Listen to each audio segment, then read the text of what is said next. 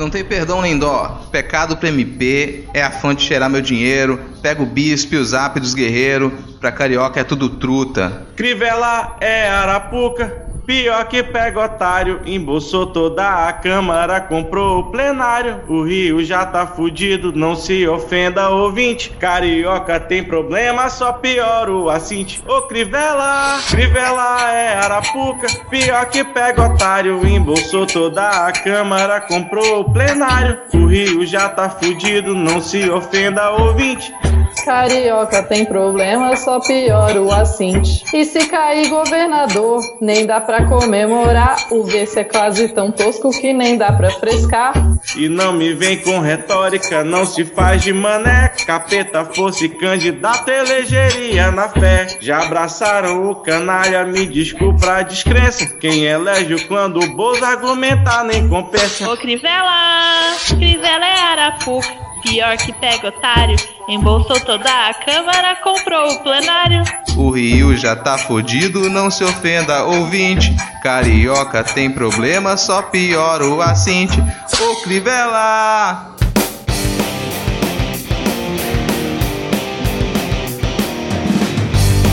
Olá, cidadão e cidadã, tudo bem? Eu sou a Tupaguerra e está começando mais um episódio do Midcast Política, o nosso formato que debate as principais notícias e causos que ocorreram na última semana e que influenciam no cenário da política nacional. E aqui comigo temos. Eu apresento vocês ou vocês se apresentam sozinhos? Cara, eu já considero isso uma apresentação, assim. Eu já tô muito feliz de. Gente, eu sou o Rodrigo, vocês já estão cansados de ouvir minha voz. Eu tô já... Agora eu tô começando o programa feliz, porque não começou com a gritaria do Vitor. Então, e todos felizes.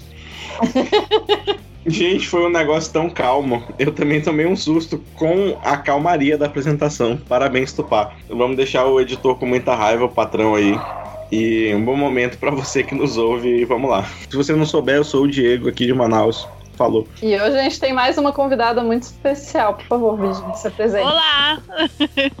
é, tudo bem com vocês? Obrigada por me convidarem mais uma vez para participar. Adoro o Midcast, porque ele não só te convida para falar de política, como ele te humilha fazendo você cantar, entendeu? É, é sempre uma, uma experiência inesquecível.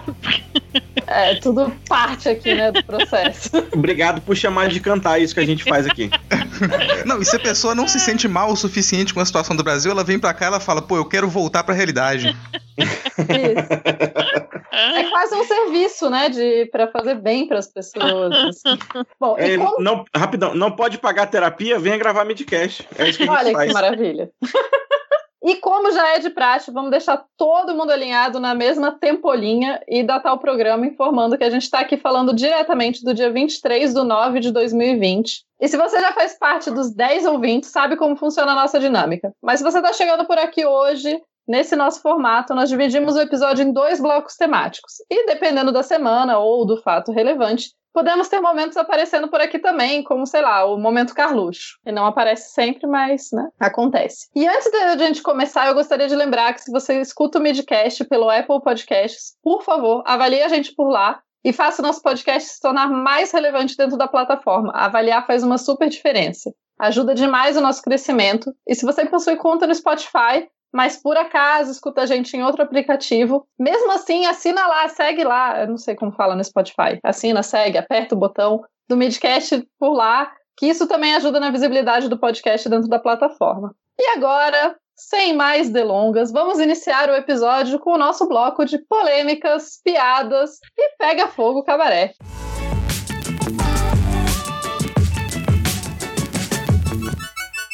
Vamos lá, galera, começando aqui o nosso bloco de polêmicas, piadas e pega fogo, cabaré. Flávio Bolsonaro dá bolo no Ministério Público Federal para cantar com Siqueira Júnior. Todo. Eita, é, eu vou abrir um comentário aleatório antes da, da, da pauta aqui, porque eu até hoje estou impressionado com o fato que importaram o Siqueira Júnior da puta que o pariu de algum lugar para aqui para Manaus. Ele mora aqui atualmente. Ele grava um programa local e logo depois ele entra em, em cadeia nacional pela, pela aquela emissora maravilhosa.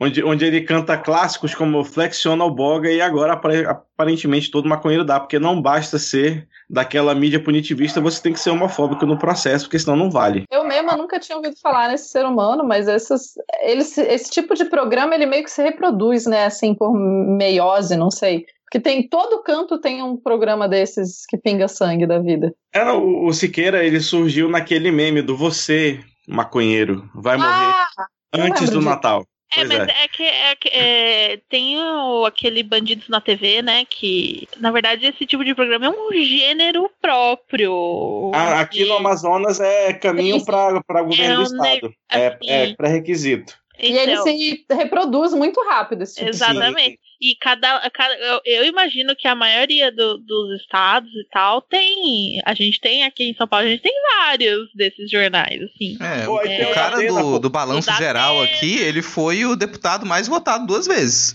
Olha que maravilha. É. O, o, o Celso Russomano eu descobri esses dias que também era desse naipe, né? Só que ele, Ele era uma vibe de direito do consumidor, que aqui ele- também teve. Inclusive, recentemente eu vi ele no meu mercadinho favorito, filha da puta do caralho.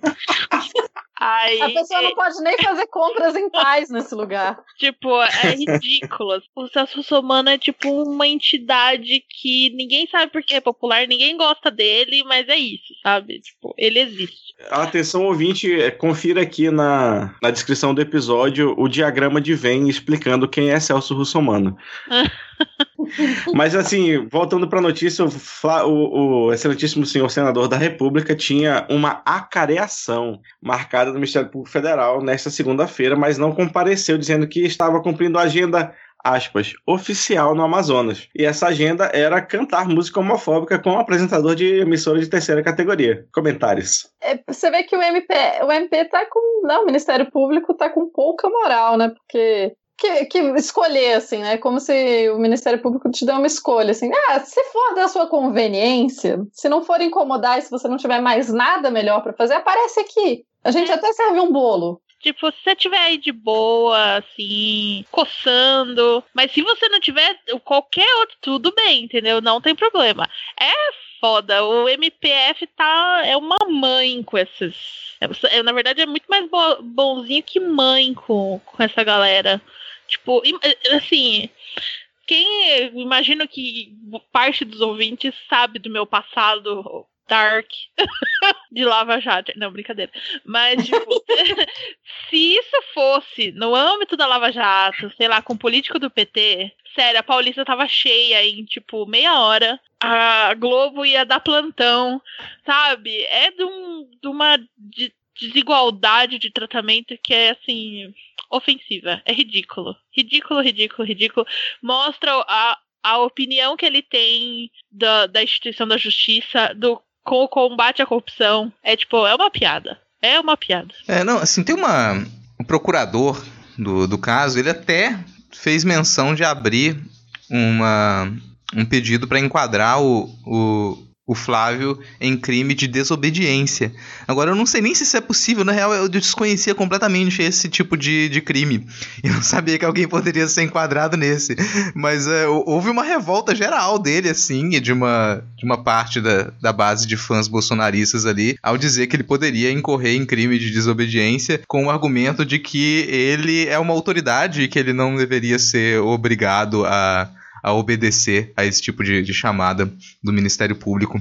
Ah, bom, eu não tinha, eu não, não tinha visto que a autoridade era imune a qualquer tipo de processo, né? Eu acho que eles não entenderam bem como funciona. Trocando em miúdos, no português bem dizido, é, intimação do Ministério Público virou mês-versário de filho de primo, né? Basicamente. se, se você realmente não tiver nada melhor pra fazer, se precisar comer um doce aquele dia, se tiver com a glicose baixa, você vai lá dar um oi.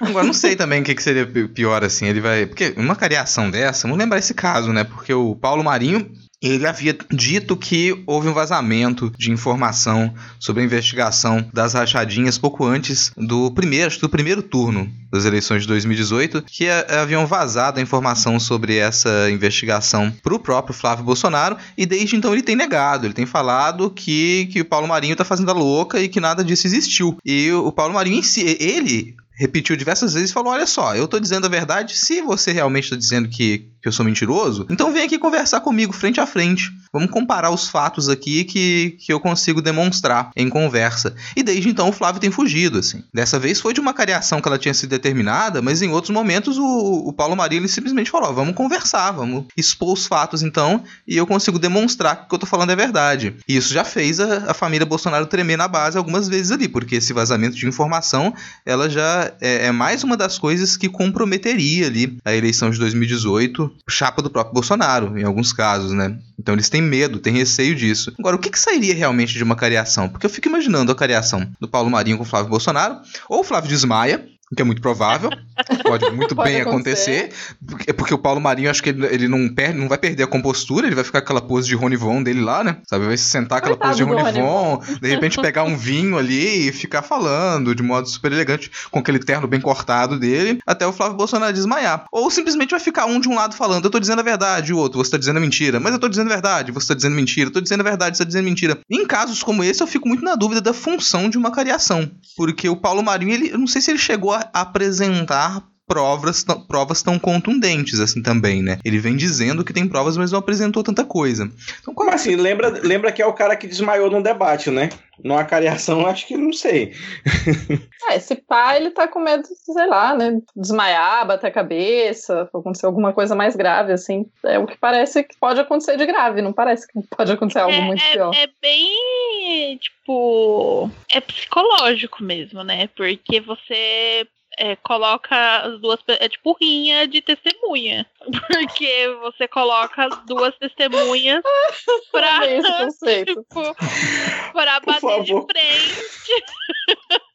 Por favor, Congresso, eu nunca te pedi nada. Institui isso no Código de Processo Penal, pelo amor de Deus. e aí é por pura pressão e pra ver do tipo como eles reagem e tal. Mas é isso. E é, não é à toa que ele queira, que ele queira fugir mesmo, porque o cara é ruim de papinho, né? Ele né, não é dos melhores. Aí já viu não quer se expor mesmo. É, e a, a, a, tática de simplesmente não aparecer em nada funcionou muito bem pro pai dele, né? Então. Se não ir pro que te chamam da presidência da República, valeu que não rende pro senador, né? Mas seguindo aqui a nossa tradição brasileira nacionalista, uma tradição totalmente voltada para as prioridades do que é importante para a nação brasileira. Vamos falar das eleições dos Estados Unidos, porque a campanha do excelentíssimo Chito presidencial Donald Trump ela é tão grande, tão altiva, tão emocionada, como diria Ricardo Alvim, que ela perpassa e ultrapassa as fronteiras dos Estados Unidos da América ao ponto do seu secretário de Estado vir fazer campanha aqui no Brasil. É para você que não acompanhou o, o nosso querido forte chanceler, como diria o tio rei, aquele que não tem envergadura intelectual para ocupar o cargo que ocupa. O forte chanceler recebeu aqui é, em Roraima o secretário de Estado dos Estados Unidos, Mike, Mike Pompeo, para, é, na, na, instalação da Operação Acolhida, que é uma operação completamente ineficaz, uma vez que as ruas, por exemplo, de Manaus estão tomadas de venezuelanos que nunca viram sequer um oi dessa operação, por exemplo. E ele foi lá basicamente fazer proselitismo contra o, o, o, Nicolás,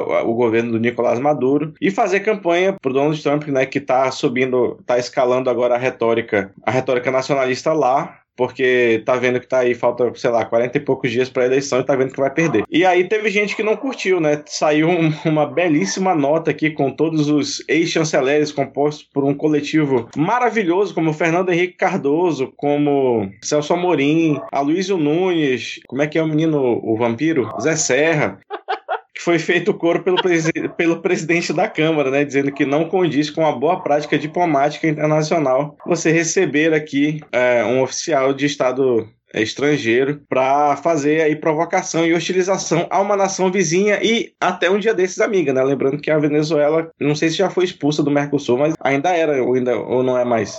É, até onde eu sei ainda tá no Mercosul. Talvez esteja suspenso ou alguma coisa assim. É, ela foi. foi... Teve, teve algumas, algumas suspensões e a Venezuela era pra estar tá na liderança rotativa do, do Mercosul, se eu não me engano, mas ah, ela é, foi substituída treta, né? disso, né? Porque não, não foi aceita. Acho que o Paraguai agora tá na liderança rotativa do Mercosul. Mas, pô, falando de estranheza, já, eu já acharia super, já é super estranho que o próprio Mike Pompeo esteja por aí, mundo afora, fazendo campanha pro presidente, cara.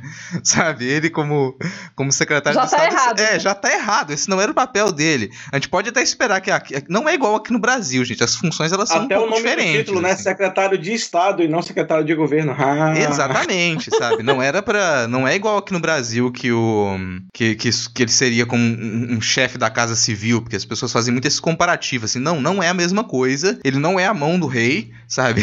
Ele não tem que sair por aí fazendo campanha pro presidente. Isso é uma situação muito estranha. Mas situação estranha por situação estranha, você tem ex-secretários de estado lá agora também que do próprio Partido Republicano fazendo campanha contra o Trump, sabe? Então a gente já tá com com expectativa de que o Brasil ele vai ficar completamente isolado caso o Trump perca. E esse tipo de aposta da nossa forte chancelaria, ela é, assim, do- no mínimo risível, sabe? É um negócio meio triste. Você pensar que vai, você tá apostando todas as fichas no Trump e muito provavelmente ele não vai ser eleito nessa agora. As pedras estão sendo cantadas é para ele não ser eleito. E no caso dele não ser eleito, toda a política externa brasileira a partir da eleição do Bolsonaro, ela foi pensada em pagar pau pro Trump.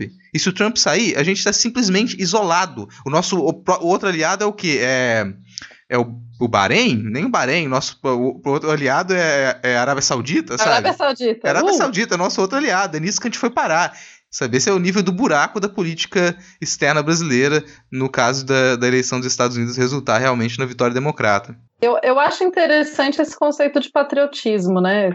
Entre aspas, assim. Nossa, vou ser muito patriota com o meu país, é, trazendo o secretário de outro país pra. Tipo, o quê, velho? Nem pra isso, nem pra ser patriota serve. É tão frustrante isso. Eles são os patriotas que odeiam absolutamente tudo que é brasileiro. É muito Isso. curioso. É Eles muito- são patriotas com um país que eles gostam, né? No caso, é os Estados Unidos. Exatamente. E, inclusive, recentemente, essa semana, eu tive o prazer de ser acusada de trabalhar para Mike Pompeo. Fui pega de surpresa com essa nomeação. Globalista! Quer dizer, você trabalha para o Mike Pompeo, entendi. Exatamente. Eu fui pega de surpresa com essa nomeação. Tive que reorganizar todos os meus programas, porque, né, não vou fazer um trabalho mal feito. Foi, foi foda. não, mas falando sério agora, é... eles estão desesperados, né? Tipo, as coisas não estão saindo de acordo com o script. Inclusive, teve ontem hoje teve essa movimentação toda de questionar o Trump se ele vai aceitar o resultado das eleições. E aí ele falou que uma das declarações que ele deu foi que ele quer indicar um juiz para a Suprema Corte para ter nove e caso a eleição, o resultado da eleição seja, seja questionado. Então, assim, é, eles vão se utilizar do que eles de uma estratégia que funciona, sabe, sei lá, desde que os Estados Unidos é Estados Unidos, que é guerra e ameaça, é, ameaça comunista e o porrete na América Latina, né? É o que há. E aí eu só que eu quero ver como é que vai, vai ficar pra gente nos próximos dois anos com essa digamos, inimizade que vai surgir, porque questão de venda de commodities, etc. Não, eu, eu não sei quanto que, eles, que os Estados Unidos vai, vai estar disposto a ignorar todos os crimes ambientais e tudo mais dos produtos. A Europa já está querendo suspender aquele acordo com o Brasil por questões ambientais também. Que nem Então, saiu do papel, né? Suspendeu o acordo que ele nem Exatamente. existe ainda. Não, e- Exatamente. e, e começa que o Trump no poder nunca foi amigo do Brasil, né? Porque enquanto, É, então, enquanto o é- Bolsonaro tá falando mal da China, eles estão negociando por trás vender milho, vender milho pra lá e vender É etanol assim, pra cá. além de fazer a gente de otário, a gente não, né? O Bolsonaro de otário, pelo menos tinha uma conivência, assim, sabe? De tipo, deixa, deixa ele fazer, entendeu? Não tinha, não tinha nenhuma uma atitude pra, tipo, combater o que é feito. O, o que tá sendo feito aqui no Brasil. E o que eu não acho que vai rolar mais com os democratas eleitos, entendeu? Então vamos ver. Vamos ver o que vem por aí. É curioso porque eu, eu total, o Brasil me esgotou total, né? Antes eu era uma pessoa mega, tipo, vou acompanhar eleições dos outros países, vou me manter informada dos acontecimentos dos outros países. Hoje eu tô, tipo, foda-se os outros países. O meu país está ruim. Nossa, eu, eu tava, tipo, eu, eu já gravei podcast sobre a eleição dos Estados Unidos no começo do ano, eu tava super investido. Não, não tipo, na, na eleição de 2016, assim, eu tava, tipo, eu via todos os jornais, eu passava vendo, passava horas vendo Rachel Maddow, é, MSNBC. Nossa, hoje eu, tipo, foda-se, que se exploda essa bosta.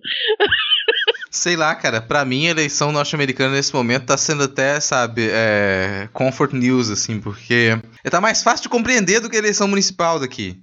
Então a gente tá tendo que fazer acompanhamento agora da eleição municipal daqui. Você começa a, a verificar as coligações que elas estão em cada município, você fica, cara, Nada, nada, do que a gente fala com relação à política nacional tá batendo com essas eleições. Nada, nunca bate, sabe? Aí você vai encontrar PT fazendo coligação com PSL em, uma pá de, de municípios. Você fica, bicho, eu vou, pelo menos eu vou assistir é, eleição norte-americana, que o máximo que tem é o Kanye West quase eleito. É, eu, como eu moro no único lugar do país onde, não sei se é o único, mas não é assim, onde não é, tem eleições acho municipais. Que é verdade, é o único. Então, é, é eleições único, municipais. Não tem mais território federal, então é. é para mim, acompanhar, acompanhar eleições dos outros países é tipo acompanhar a eleição municipal, assim. Eu fico, tipo, às vezes eu falo, ah, será que eu vou dar uma. Vou olhar aqui o que, que tá acontecendo em tal cidade aqui, porque. Aqui em Brasília não, né? A gente não tem, a gente tem eleição só a cada quatro anos, então a gente, a gente não vota a cada dois anos, a gente só vota a cada quatro anos é, quando eu comecei o emprego onde eu tô trabalhando, né, a gente recebe clipping de notícias. Eu fiquei empolgadaço. Falei, nossa, vou ler todos os jornais de manhã, vai ser incrível. Durou um mês e daí eu já tava tipo, cara, tá acabando o meu dia ler os jornais de manhã. Aí agora chega o clipping e eu deleto, assim, tipo, sai daqui. Ah, mas o Distrito Federal do Brasil já tá melhor que o dos Estados Unidos, que lá nem o pessoal que mora no Distrito Federal de lá nem vota, né? Só pra informação aleatória da noite. A gente não votava também até para governador, a gente passou a votar, acho que nos anos 90. Olha que maravilha. É, tipo, quando o Brasil começou a votar também, né? Então tá tudo certo. É. um pouquinho depois. Mas seguindo aqui. Tinha... Não, pode, pode comentar, pode comentar. Falar, a gente tinha um governador que era indicado pelo presidente, olha que coisa boa. Estamos correndo o risco de ter vários prefeitos aspas, indicados pelo presidente, né? Porque aqui pelo menos tem 98% dos candidatos estão tipo, eu sou mais bolsonarista. Não, eu sou mais bolsonarista. Olha, eu quero aproveitar aqui para fazer um merchan. Você ouvinte, preste atenção no feed do Midcast, porque tá chegando, tá saindo do forno, está sendo preparado com todo carinho, um especial eleições municipais 2020 tá dando trabalho do cão, então. É, se por acaso aí. não sair, vocês já sabem que podem cobrar diretamente do Diego, tá? Porque a pessoa sai por aí fazendo promessa, é eleição, vou fazer o quê? Vou fazer promessa pública. Vai sair episódio especial no feed, antes da eleição, quem sabe. Coisa difícil de fazer, vai dar muito não, trabalho. Oh, oh, enfia a data no cu, eu, tô, eu falei que vai sair. qualquer, qualquer coisa eu gravo 10 minutos aqui falando quem foi eleito em cada capital e falo que foi isso. O importante é cumprir a promessa, não interessa como, pô. Agora, sabe o que, que pode fazer? Assim, as pessoas podem fazer com que cada uma dessas promessas sejam cumpridas se elas acessarem picpay.me barra midcast e auxiliarem a gente a continuar com esse projeto sem muito sentido. Ou então, é, padrim.com.br barra midcast também funciona. Lá você consegue, inclusive, contribuir com quantias nababescas como mais de 5 reais. Mas eu queria seguir aqui fazendo uma pergunta para Tupá, que é aí servidora pública, né? Uma parasita não, servidora pública não. Não, não é não? Ah, meu não, Deus. Não, eu sou, eu sou terceirizada.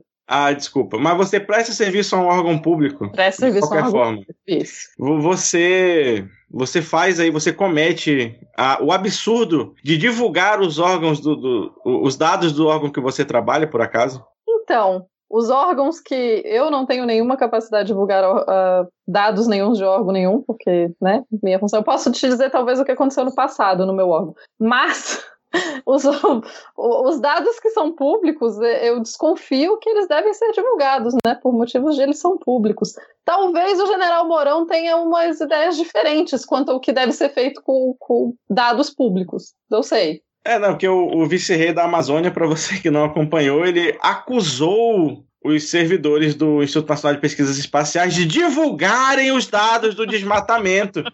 um absurdo você divulgar os dados que são públicos, né? Só abrir lá o site e acessar. Ah, sabe o que eu acho louco? É que ele se surpreendeu, cara ele foi surpreendido, porque ele estava criticando a TV, tão privilegiando a divulgação de dados negativos. Aí alguém informou, então, deixa eu te falar, cara, não é que estão privilegiando a divulgação de dados negativos. Todos os dados eles são públicos. Infelizmente, todos eles são negativos. e as pessoas não, podem acessar não, os dados é uma maldade, assim, né? Tipo, é. que a gente só que tá falando do ruim. E assim, o, o nível do, de distanciamento desse tipo de figura com, com o sistema público, sabe? Eles não fazem a menor ideia de como funciona o sistema público, é dele ter se surpreendido e falar, mas é? Gente, isso eu não sabia, não. Você tá me informando agora. Então o repórter chega ali e informa, eu não sabia disso aqui. E aí depois ele, ele continua como se ele estivesse passando uma informação pro público. Como se ele estivesse informando. Então eu tô informando para todo mundo aqui agora que todo mundo pode acessar, que tá lá no site do INPE, todo mundo pode acessar essas informações. Né? Eu achei interessante que depois ele, ele falou que não, depois eu fiz uma reunião depois com o pessoal do INPE para dizer que eles têm que colocar mais contexto tem que, tem que explicar, porque senão as pessoas vão entrar lá e vão ver só os dados, e daí elas vão tirar conclusões. Elas precisam de contexto para entender esses dados. Tem que explicar o que é um pixel. Isso, ele falou, tem que explicar o que é o pixel, porque senão como que as pessoas vão saber? E aí, depois de, de muito contrariado a admitir que os dados são públicos, ele disse, não, mas, assim, um Instituto Nacional de Pesquisa, né, que, que trabalha com dados estritamente quantitativos, não pode sair divulgando dados quantitativos. Tem que ter uma análise qualitativa desse negócio, tem que passar por uma análise de inteligência, para ver se é inteligente ou não divulgar dados que já são públicos e são quantitativos em natureza. É, e assim, porque ele ainda complementou, né, que é porque essa análise qualitativa, aí essa análise, ela não pode ser divulgada, porque ela é uma questão de inteligência. E daí talvez a gente divulgue alguma coisa para a imprensa, mas só as questões que forem importantes para a inteligência. Tipo, caraca, velho. Olha a volta que esse homem me dá para dizer que ele não quer mais divulgar as coisas públicas. Eu, eu acho que eu entendi que não pode divulgar a inteligência, é isso mesmo? acho que é.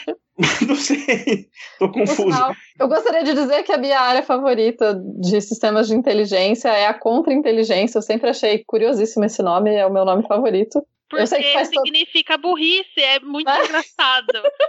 Eu não, e assim, vai fazer todo sentido, cara. Você imaginar que os nossos ministérios são os ministérios de 1984, do George Orwell? Então, tipo, a gente daqui a pouco a gente vai ter uma, uma equipe de burrice. A gente vai chamar a equipe de inteligência de equipe de burrice. Sei lá, a gente já, já comentou aqui em outros momentos, a gente comentou no momento marcha fúnebre a morte do INPE. Porque os funcionários do INPE, desde o começo do ano, eles têm relatado que existe um poder paralelo dentro do INPE, que ele foi aparelhado. Que existe uma, uma, uma diretoria oculta composta de militares tentando cercear a divulgação dos dados há um tempo. Como a estrutura do INPE ela é pensada para fazer isso, para poder divulgar essas pesquisas, a não ser que você realmente feche o INPE, você encerre as atividades do INPE permanentemente, ele vai continuar funcionando como ele deve funcionar. O funcionário vai trabalhar e ele vai cumprir as funções para as quais ele foi contratado e, ele, e que são analisar esses dados e divulgar esses dados. E estão tentando fechar o INPE. Cortaram a verba do INPE, que é um instituto de pesquisas, cortaram quase toda a verba de pesquisa. Já demitiram já duas lideranças diretas do INPE para impedir que isso seja divulgado e vão continuar nesse caminho até que ele não funcione mais já contrataram serviço de satélite externo, de empresa externa, para tentar substituir os satélites que a gente já tem. Agora eles esquecem uma coisa, assim. O INPE ele não usa, não usa satélites de posse nacional, é uma rede de satélites que elas podem que traz dados que podem ser acessados por outros países. Sabe? Então, mesmo que você tenha parte desses dados que eles não são divulgados ali pelo INPE, eles continuam a ser coletados. É um pouco, vai ser um pouquinho difícil de você continuar negando que a Amazônia está em chamas. Isso é um pouco difícil. Então, mesmo de outros países, as pessoas conseguem verificar quando parte do planeta está numa temperatura um pouquinho mais elevada do que aquela em que é possível haver vida. Não, mas uh, tem essa ideia genial de contratar satélites novos, porque talvez os satélites que não são os satélites que existem até agora, talvez eles tenham informações mais legais. São satélites sem ideologia. Ah, bom. Até porque, é, não sei se está na pauta, mas metendo aqui, a, a Polícia Federal está querendo contratar uma empresa pra, de monitoramento de satélite, sendo que o INPE já fornece esse serviço, né? E aí um dos argumentos da Polícia Federal, veja, um dos argumentos da Polícia Federal para contra, contratar uma empresa terceirizada para fornecer um serviço que uma empresa pública, um, um órgão público já fornece foi dizer que o INPE detém o controle da narrativa ideológica sobre os dados dos satélites dá pra ver que assim, eles prezam muito pela coisa pública, né? Pela transparência. É maravilhoso. Assim. Eu fico, eu fico sem palavras, real, assim. Ver o vice-presidente ter coragem de falar que ele não sabia que os dados eram públicos. é aquela coisa tipo, é óbvio que eles não sabem isso, ao mesmo tempo, mas puta que pariu, como é que eles não sabem isso? É muito frustrante, é muito desesperador. É muita incompetência, assim. Né? É, é, é pura.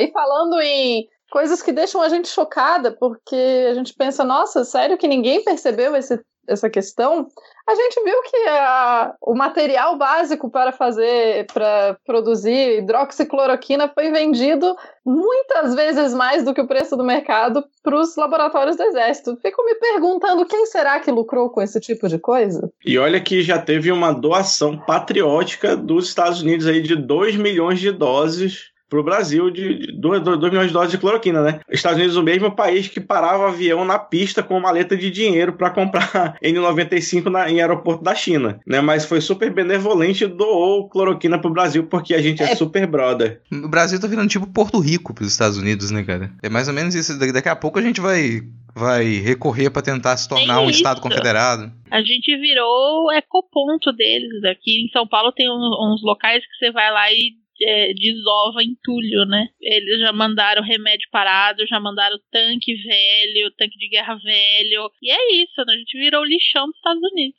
Olha que, que privilégio. Vocês é. reclamando, Dilma. É, vamos pensar Agora... que a gente tá, já tá aqui recording a, a podcast no, no Skype, tá, sabe? E, no, no Midcast, a gente tá faltando pouco ali, cara, pra gente, pra gente poder se, se assumir como um, um, estado americano. Seria o sonho, né? Dessa galera. Left to the media to the right, isso aí. E assim, só para os ouvintes terem um pouquinho de ideia nessa questão da, da do difo, difosfato de cloroquina, que é a base para se fazer o remédio, em março de 2020, a empresa que vendeu pro, pro, pro exército vendeu a 488 reais o quilo desse, desse ingrediente, certo? Que é o mesmo preço, tal, tal. Essa mesma empresa voltou em maio, então, dois meses depois, vendeu o mesmo produto por R$ 1.304 o quilo, ou seja, praticamente três vezes o preço do que estava vendendo antes. Pessoal... Mas isso aí é o livre mercado, tá ok? Isso. É isso, cara. É falar, você, o que vocês não estão enxergando é a mão invisível, pô. Isso que vocês não estão enxergando é a mão invisível. É, gente... mas eu sinto ela entrando, cara. É difícil é, isso. A gente não vê, mas sente o fisting. Isso. É, a, gente, é, a gente volta à ideia de que provavelmente a gente que não sabe o que, que é né, economia, provavelmente, assim. E, então é isso, gente. Eles, o laboratório, o, o fornecedor alega que o preço subiu 300% e 600% em abril. Assim, e eu entendo que diante do, do que aconteceu, de parte do um período acharam que a cloroquina poderia resolver, e aí é esperado que de fato tenha um fluxo de venda e isso acarrete um reajuste de preço, né? Porque aí fica vende muito, daí falta, daí fica escasso. A gente entende. Tem o dólar também.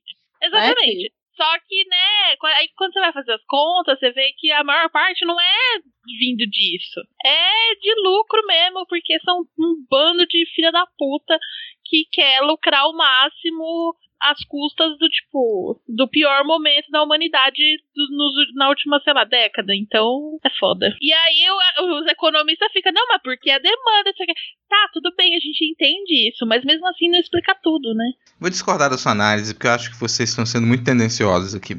Vocês me, vocês me entenderam a, a, a, ideia ali. Porque, primeiro, a gente tem que acabar com esse discurso de que cloroquina não faz bem. Cloroquina engorda e faz crescer. E como a gente está aqui, o governo está pensando em programas sociais, né, ali, a ideia é: a gente comprou muita cloroquina, porque já estava em previsão da gente conseguir distribuir kit cloroquina. Então agora que cada brasileiro, ah, cada claro. brasileirinho, cada brasileirinha vai poder receber ali na, na porta da sua escola, na farmácia popular, vai poder ir lá pegar o seu kit cloroquina. A gente não conseguiria distribuir os kits cloroquinas para que as pessoas tivessem uma alimentação melhor, porque você não precisa se alimentar de arroz, você pode trocar o arroz por cloroquina. Você já imaginou aquela, aquela panela de arroz? Esquece panela de arroz! Panela de arroz, arroz é passado. Não tinha pensado nisso. É, agora a gente vai.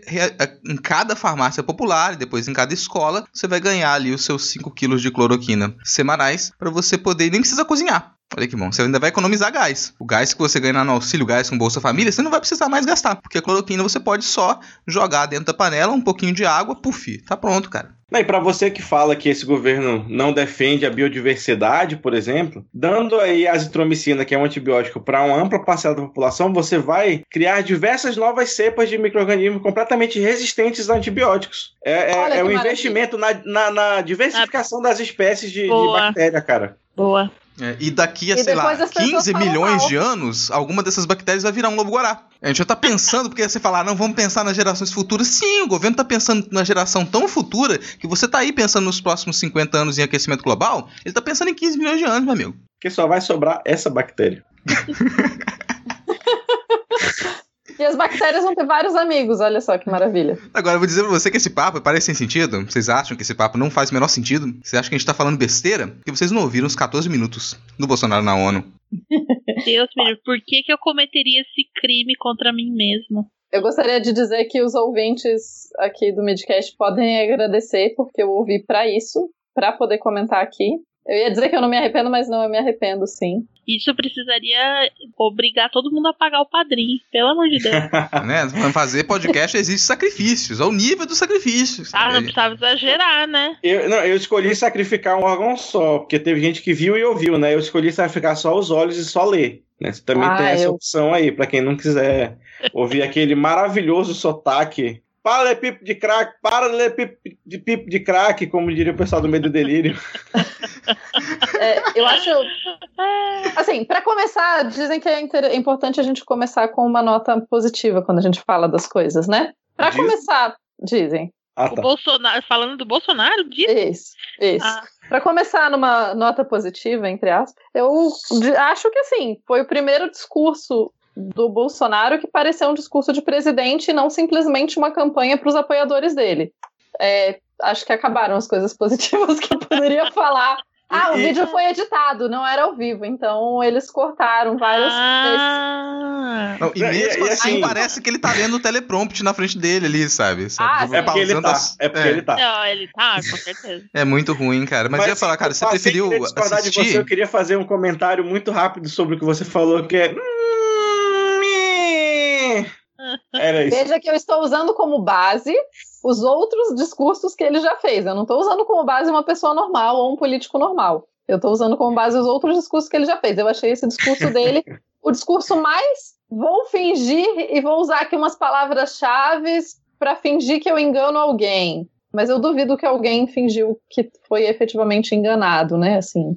Não, vou falar Mas... que, que, eu, eu assisti também, Tupá. Desculpa te, te, incomodar aqui, interromper. Por favor. Pra eu concordar com você em um ponto, mas discordar de outro. Porque eu, eu assisti também, e diferente do, do Diego, eu não ia só assistir é, com legenda, porque eu tenho mais incômodo de ver o Bolsonaro até do que de ouvir. Sabe, aquela pele de fungo dele, aquilo ali. Eu não assisti sabe, me dá muito, legenda, muito cara. Eu nojo, só peguei o, o, o, transcrito de algum ah, jornal tá. da vida. Porque eu não consigo olhar pro, pro rosto dele. Mas é. Eu acho que ele, ele falou sim como, como um presidente, mas para mim o que ficou mais nítido dele falando como presidente e para fora do, do Brasil é que foi, foram 14 minutos de justificativas. Falsas, mas justificativas. 14 sim, minutos sim. em que ele ficou, olha só, estão me atacando nisso aqui. É mentira. Isso aqui também me atacaram. É mentira. E teve isso aqui também que me atacaram. Quer saber mais? É mentira. Ele só ah, falou das coisas um... que ele, dos ataques que ele rece supostamente recebeu e ficou se defendendo, sabe? O que internacionalmente é um vexame. Você vai pra ONU e você gasta 14 minutos se defendendo de ataques que ele, na maioria das vezes, são internos. É, e assim, vamos deixar claro que quando eu digo que foi o, o, discurso que mais se assemelhou a um discurso de um presidente, não é um elogio, tá, gente? E fora que foram 14 minutos de desculpas e de quase um não, por favorzinho, olha só, eu sou legal, me deem dinheiro, por favorzinho, porque você, porque tá começando talvez a pegar mal. Só que é o que você falou, boa parte do que ele falou, ele se defendeu de coisas internas que ninguém no mundo internacional tá ligando, né? E fora que outra coisa que eu achei interessante do discurso, interessante no sentido de péssimo, mas assim, tudo, basicamente tudo que ele falou que é verdade não é necessariamente relacionado ao governo dele, né? Por exemplo, em algum momento ele falou: "Ah, o Brasil tem uma das melhores legislações ambientais do mundo". Eu falei: "Sim, tem". Não graças a você, você está tentando é, acabar com isso. Você tá se esforçando para destruir o máximo, né? Tipo, isso. ai que ódio. Mas assim, efetivamente o Brasil tem uma das melhores legislações ambientais do mundo. Agora, assim, não. Vocês contaram, né, gente, quantas mentiras ele falou no discurso? Então, eu não sou nenhuma agência de checagem de dados, mas aqui, um pouco antes de a gente começar a gravar, eu fiz uma contagem rápida. Eu contei a base de 54 mentiras. Você tem uma ideia, é, ele conseguiu pronunciar o, o impressionante número de 52 palavras antes de falar a primeira mentira. Que a primeira mentira que ele falou foi dizer que lamenta cada morte ocorrida pela Covid-19, que ele claramente não, não lamenta, como ele já reiterou ao longo de todo, seu, de todo esse ano. Né? Então ele começou com a primeira mentira aí no primeiro, segundo, no quarto parágrafo da sua fala e seguiu com pelo menos uma mentira por parágrafo em algumas, algumas palavras, teve até quatro mentiras que eu tenha contado até o final desses sofríveis 14 minutos. Não, mas foi impre impressionante. Eu achei interessante esse número de, do tempo que ele demora para soltar a primeira mentira, né? Assim. E o, o, discurso, ele não só é recheado de mentiras, como ele é capcioso, assim. É, dá para ver que foi alguém que escreveu pensando, que é bem impressionante. Porque ele tem aquela coisa do. Ah, os, as pessoas ganharam mil dólares em várias parcelas. Mas o jeito que ele constrói a frase dá a entender que as pessoas ganharam várias parcelas de mil dólares. Mil dólares.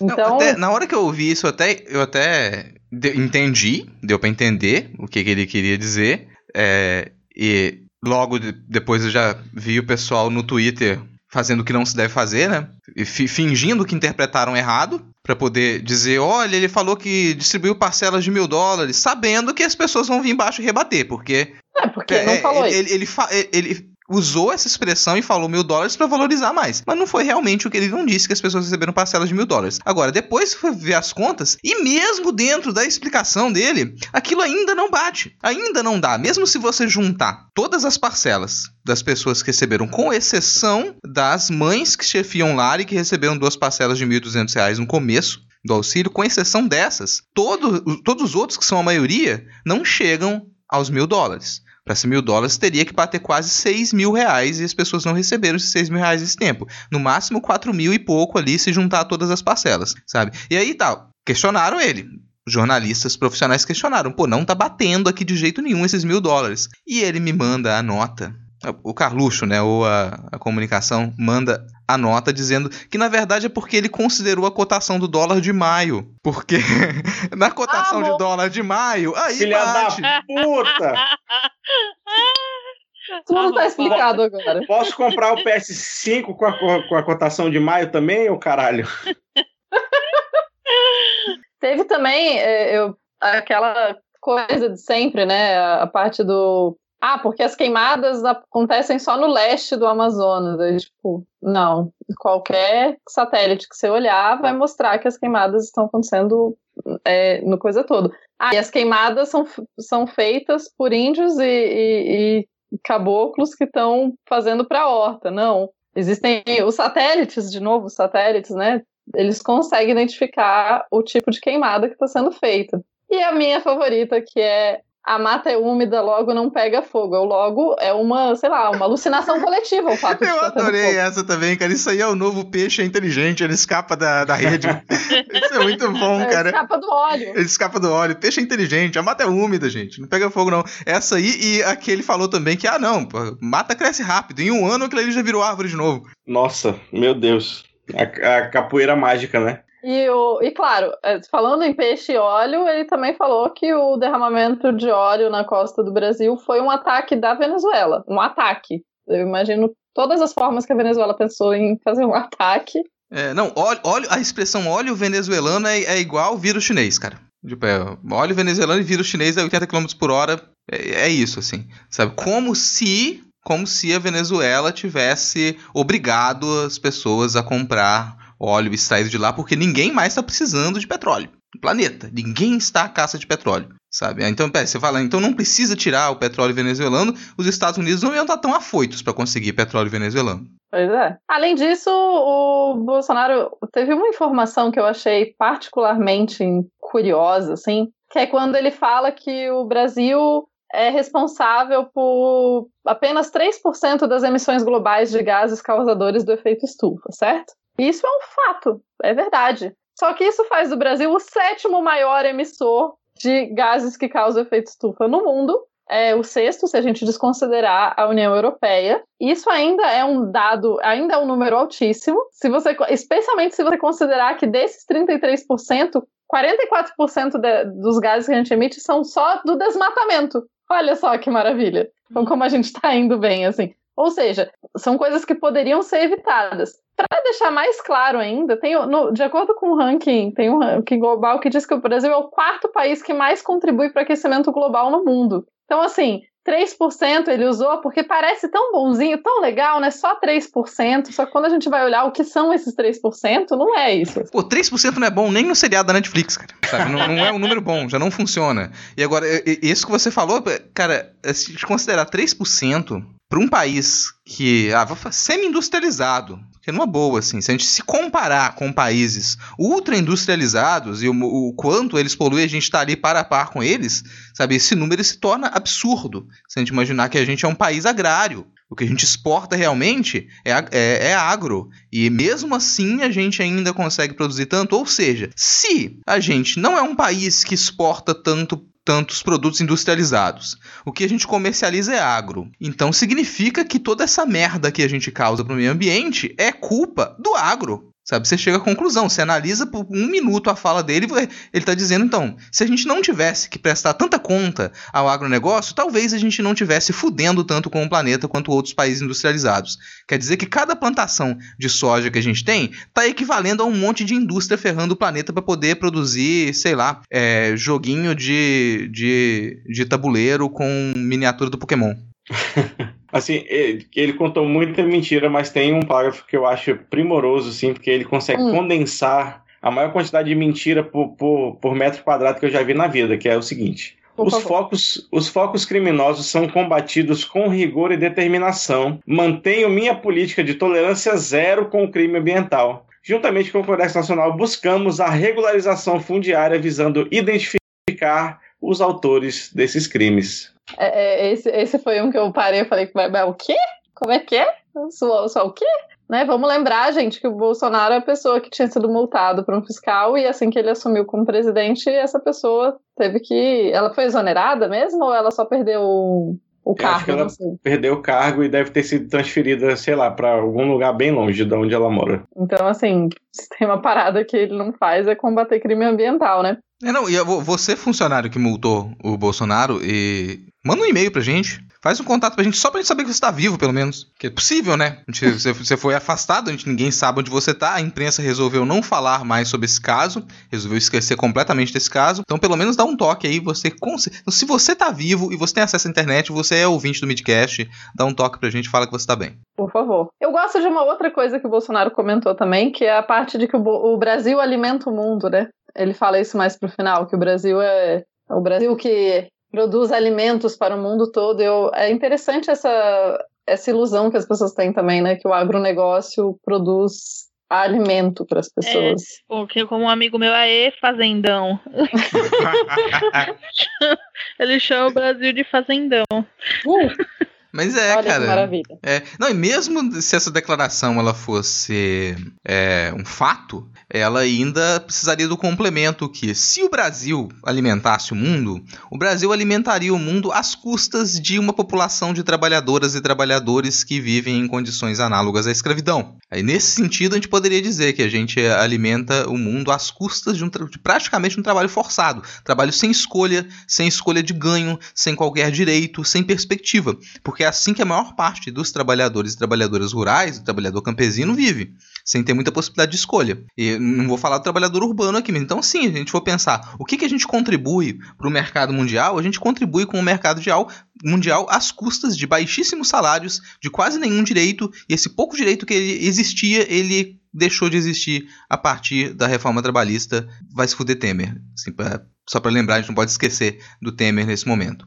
Então, ele, nesse ponto, aquilo faz sentido. Faz sentido. O Brasil ele praticamente entrega commodity para o mundo. E aí você se pergunta por que, que tá tão difícil de você comprar arroz a um preço que pareça justo agora. É a mesma história. O dólar tá alto, o real tá baixo. O que, que é melhor para quem, para os grandes fazendeiros? É vender o arroz a um preço bom lá para fora ou vender o arroz a um preço justo e não ter tanto lucro para que, que a população interna do país possa comer aquilo que é a sua base alimentícia, que é o arroz e feijão, já desde sabe-se lá quando.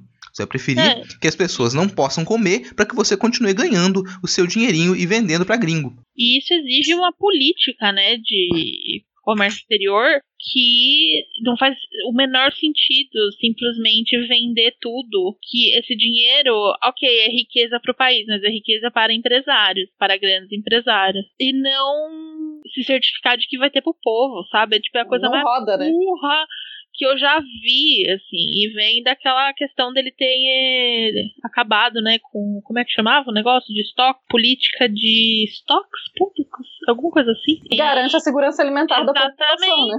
né? O, o que eu sinto do governo Bolsonaro, assim, o, a, o que mais move o governo Bolsonaro é o ódio ao brasileiro. Então, eles se certificam de todas as formas possíveis como eu posso matar mais brasileiros? Então você vê que eles não deixam passar nada. Até, por exemplo, esse negócio, essa polêmica do guia alimentar brasileiro, que eles estão reclamando que falaram que ultraprocessado faz mal, entendeu? É o desejo de destruir o máximo que der de qualquer estrutura e proteção pro povo, assim. É, é um, um, país onde a maior causa de morte natural é doença cardíaca, né? Ultraprocessado não faz mal. Uhum, não. Inclusive, é bom lembrar que eles estão querendo espalhar o kit Covid pela farmácia popular, a mesma que eles estavam querendo, eles estavam tentando acabar com, né? E é uma das medidas que mais diminuiu morte e internação por conta de doenças crônicas no país, inclusive doenças cardíacas. Cara, e na questão do arroz? Não, diga. Eu não ia falar que pode esperar uma coisa que ela vai voltar em algum momento. Eles sempre vão tentar enfiar isso. Na maldita reforma trabalhista, tinha um trecho que ele. que tentaram. Isso não passou, mas tentaram aprovar isso. De legalizar que as pessoas trabalhassem em troca de comida e estadia. Então você não receberia o salário, porque o seu salário seria tão baixo que, não que você, de qualquer maneira, você ia ter que gastar o seu salário para comprar comida mesmo, para poder pagar aluguel. Então o seu pagamento seria isso você. E, e, se, cara, se você não chamar isso de legalizar a escravidão, não tem mais análise, sabe? Então, o, o objetivo do ultraliberalismo é que nós legalizemos a escravidão. O ultraliberalismo só funciona com um exército de escravos para trabalhar. E, e é esse o objetivo. Eles continuam fazendo isso e maquiando com desburocratização, sabe? Com desoneração daqui e dali. Toda vez que você escutar essa palavra, sabe? Você escuta desestatização, desburocratização, sabe? Desoneração. O objetivo daquilo é que você chegue ao ponto de trabalhar apenas para a sua sobrevivência para continuar a trabalhar. E colocam isso na sua cabeça de todas as maneiras. Colocam na sua cabeça de que o objetivo da sua vida é trabalhar, de que o ob objetivo da sua vida é conseguir o mínimo para sua subsistência e isso vai ser o suficiente. Então quando você fala a economia está melhorando, você tem que se perguntar para quem? Porque quando você fala a economia está melhorando para grandes empresários, significa que quem está por baixo está cada vez mais fodido, cada vez mais, e você vai estar tá super feliz, você fala: "Nossa, consegui um emprego depois de ficar seis anos desempregado. E aí você dá graça, você falando, nossa, que bom que o governo conseguiu melhorar a economia para conseguir esse emprego aqui que me dá, sei lá, mil reais por mês e agora eu posso só não morrer de fome. E como vocês falaram, né, daqui a pouco eu tô com 50 anos e morrendo de, de causas cardíacas porque eu sequer consegui me alimentar com o mínimo de qualidade. Está lá feliz, pagando seu dízimo. É isso mesmo. E espero que coloquem no fundo a internacional durante esse range que eu acho que ficaria perfeito. Não, já foi proibida internacional nesse, nesse programa também. Ah. Do mesmo jeito que a lista de comunistas ela foi banida, sabe? Pois é, eu tava Censura! Censura no midcast. Não, vamos, vamos fechar esse bloco, Tupá? Fechou esse bloco? Por favor, vamos fechar esse bloco. Vamos fechar esse bloco e vamos, vamos passar pro momento que tá todo mundo esperando, né? Ou não.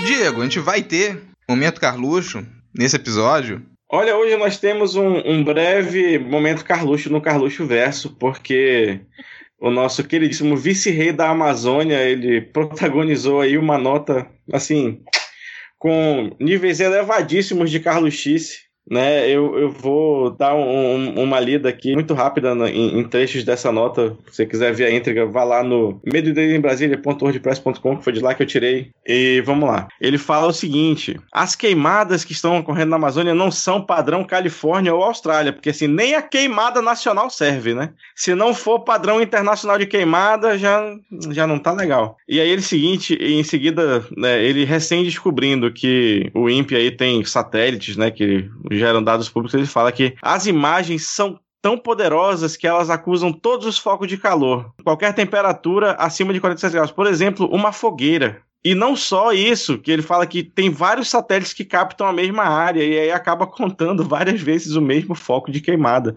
Ou a mesma fogueira, né? Você aí que mora em Mato Grosso, nosso ouvinte, né, que, que tem um fogão a lenha, você está no INPE, dê tchauzinho pro satélite. E tá no INPE várias vezes, porque aparentemente o, o, satélite não consegue entender o mapa, né? Ele não, só. Mas... O, o, satélite passa uma vez e fala, ó, oh, um lugar quente. Aí ele passa de novo no mesmo lugar, oh, dois lugares quentes. É, é porque assim o satélite funciona. não é um peixe. Se fosse um peixe, ele saberia, seria inteligente. Não, e, e, o satélite é tão burro que ele não consegue nem distinguir qual queimada é legal e ilegal, entendeu? Você aí que é um, um agricultor sério, que antes de fazer a queimada da sua capoeira aí para fazer o plantio, você levanta a sua autorização do IBAMA pro céu a fim de que o satélite fotografe, infelizmente você não sendo fotografado a sua autorização. Tem que trazer essa informação dura aqui nesse momento. Tem que escrever, tem que escrever com fogo no chão, né, cara? Queimada autorizada. você tem que ver no satélite fazer tipo aqueles negócios do náufrago. Ai, que horror. Ó, você aí que tem que fazer queimada autorizada, você coloca um. Você desenha com pequenos galhos no, no chão, assim, um, o número da sua autorização que o satélite consegue ver, né? Porque se é uma fogueira, o satélite vê, aí você só coloca lá o número da autorização que funciona, beleza? Mas seguindo aqui o nosso. O, o menino Carluxo, ele. Ele pode ser assim vamos, dizer, o mais excêntrico né, dos filhos, aquele que talvez caminhe por caminhos aí não muito navegados pelos outros, mas certas tradições de família elas são inevitáveis, porque Carlos Bolsonaro pagou imóvel de 150 mil reais com dinheiro vivo. E aí, o que, que, vocês acham disso? Dinheiro vivo e limpo? Porque essa é a grande pergunta que a gente faz, né? Porque se o dinheiro ele tá limpinho. Eu tenho certeza que foi muito bem lavado esse dinheiro. E de, la de lavar eu entendo. Não disse, não disse qual. pois é, acho que o dinheiro é um dinheiro. Agora fica a dúvida: o dinheiro lavado é um dinheiro limpo? Né, cara, isso, é, isso, isso me confunde quase tanto quanto o crime doloso e o crime culposo, que a gente demora pra entender. Peraí, tem que, tem, tem que lembrar que existe a palavra dolo, sabe? Dinheiro, dinheiro lavado é dinheiro sujo. E, é, e, e, lembrar que a palavra dolo não tem a ver com o tidolo do Migo Cheio do Orkut. Também tem que ter essa importância meu aí. Deus. Meu Deus, Diego, meu Deus. Mas eu tava, cara... a idade demais. Mas aqui eu entrego a idade pra menos. Eu falo isso pra mostrar que sou jovem. Pelo menos no, no normal, de tanto que esse pessoal é velho. É velho pai. Mas é um, é um bom momento para lembrar como que, que o COF, que o COAF, ele funciona, né? Porque esse é o tipo de operação que ele seria pego pelo COAF, assim, que você, um COAF ele pega operações que elas são suspeitas. Você, que tipo de operação suspeita? Você tem grandes movimentações de dinheiro que normalmente elas seriam feitas através de, de uma transação bancária registrada no banco, normalmente, né? Como transações de 150 mil reais, de 300 mil reais, ou compra de um imóvel. Agora, é suspeito quando, por alguma razão, que ela não foi muito bem justificada, não foi apresentada, a pessoa decide comprar um imóvel com dinheiro vivo. E, e como que isso vai ser registrado? Isso tem que ser registrado de alguma maneira. Essa pessoa, ela, ela comprou um bem muito caro, esse dinheiro foi para conta de outra pessoa. Ou quando você faz diversos depósitos num mesmo valor sequencial, numa mesma conta, através de caixa eletrônico, por exemplo. Você vai se perguntar por que, que você decidiu seguir pelo caminho mais complexo para poder fazer essa transação. Será que você estava querendo encobrir alguma coisa? Fica a reflexão para todo mundo, certo? Fica a reflexão. Será? Mas olha, o Rodrigo perguntou como é que registra, segundo a escritura do imóvel, você registra escrevendo na escritura que foi pago em moeda corrente do país contada e achada certa. Cara, essa, essa, é uma expressão muito antiga, cara. A gente sempre pensa, tipo, é, é, usar cheque, é usar moeda contada certa.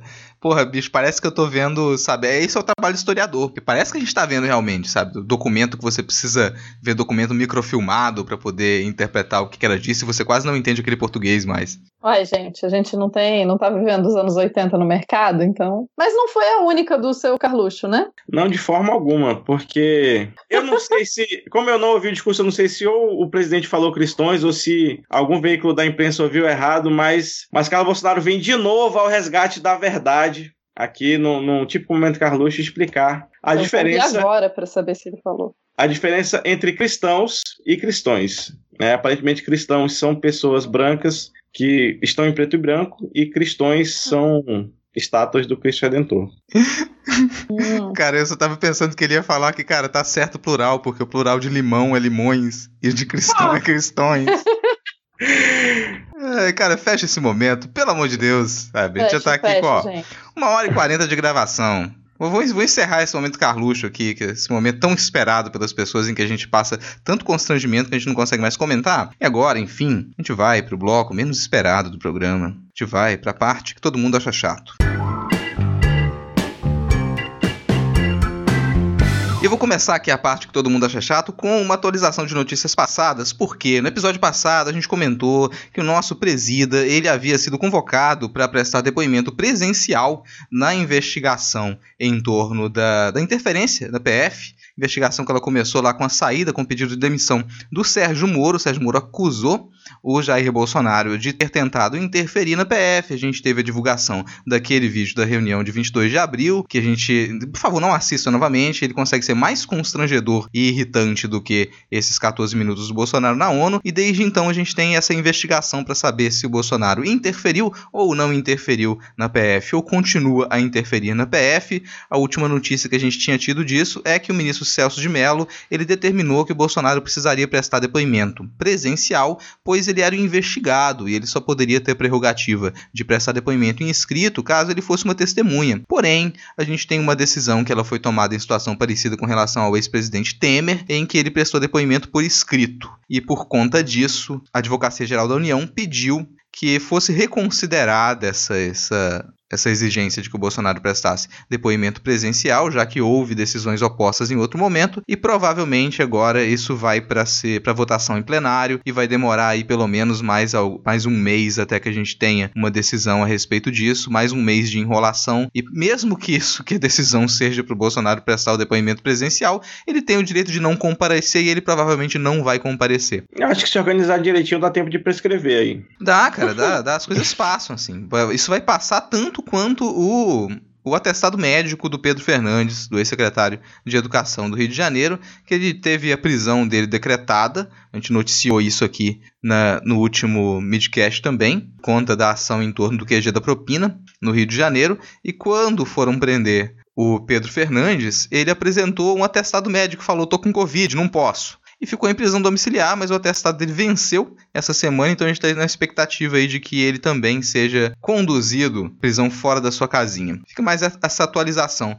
dessas últimas notícias rapidamente, né, para a gente poder ir para os tópicos principais, já que vocês ouviram aí a nossa gloriosa paródia citando o vice-prefeito, o primeiro tópico que eu quero trazer aqui para vocês comentarem é sobre os futuros do Rio de Janeiro, porque hoje estava acontecendo a, a votação para o impeachment do Wilson Witzel. Não sei o resultado, talvez já tenha saído, né? Uma votação longa, mas a gente cantou a pedra aqui no episódio passado de que o impeachment do Witzel poderia sair, mas o do Crivella muito provavelmente não.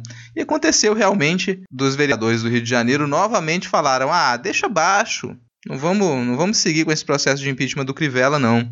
No entanto, o TRE do Rio de Janeiro, ele iniciou uma votação que já tinha conseguido maioria para que o Crivella se tornasse inelegível até 2026. No entanto, o desembargador Vitor Marcelo Aranha Afonso Rodrigues, ele achou que estava indo muito rápido. Peraí, vocês estão analisando isso aqui muito rapidamente e pediu vista no processo. Então, nesse momento, o Crivella, ele supostamente ele tá, já, já teve, já formou maioria no Tribunal Regional Eleitoral do Rio de Janeiro para que ele não seja elegível, então ele não poderia concorrer a essa eleição, mas como o pedido teve vista, ele está com recurso para ele continuar em campanha e eu não duvidaria que a população do Rio de Janeiro novamente colocasse o Crivella na prefeitura. Comentários. Cara, eu e o Rio de Janeiro, assim, eu, eu confesso que eu não estou acompanhando muito o que tem acontecido ultimamente no Rio de Janeiro. Porque eu tenho várias... Né, Vamos ser sinceros, porque é o Rio de Janeiro, né, gente? Tipo, é aquele tipo de coisa, nossa, né?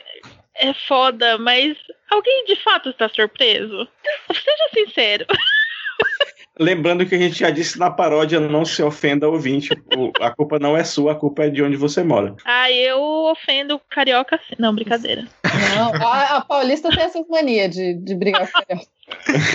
Rixa histórica. Rixa histórica. Não, cara, o Rio de Janeiro é uma cidade maravilhosa. O que estraga é a população.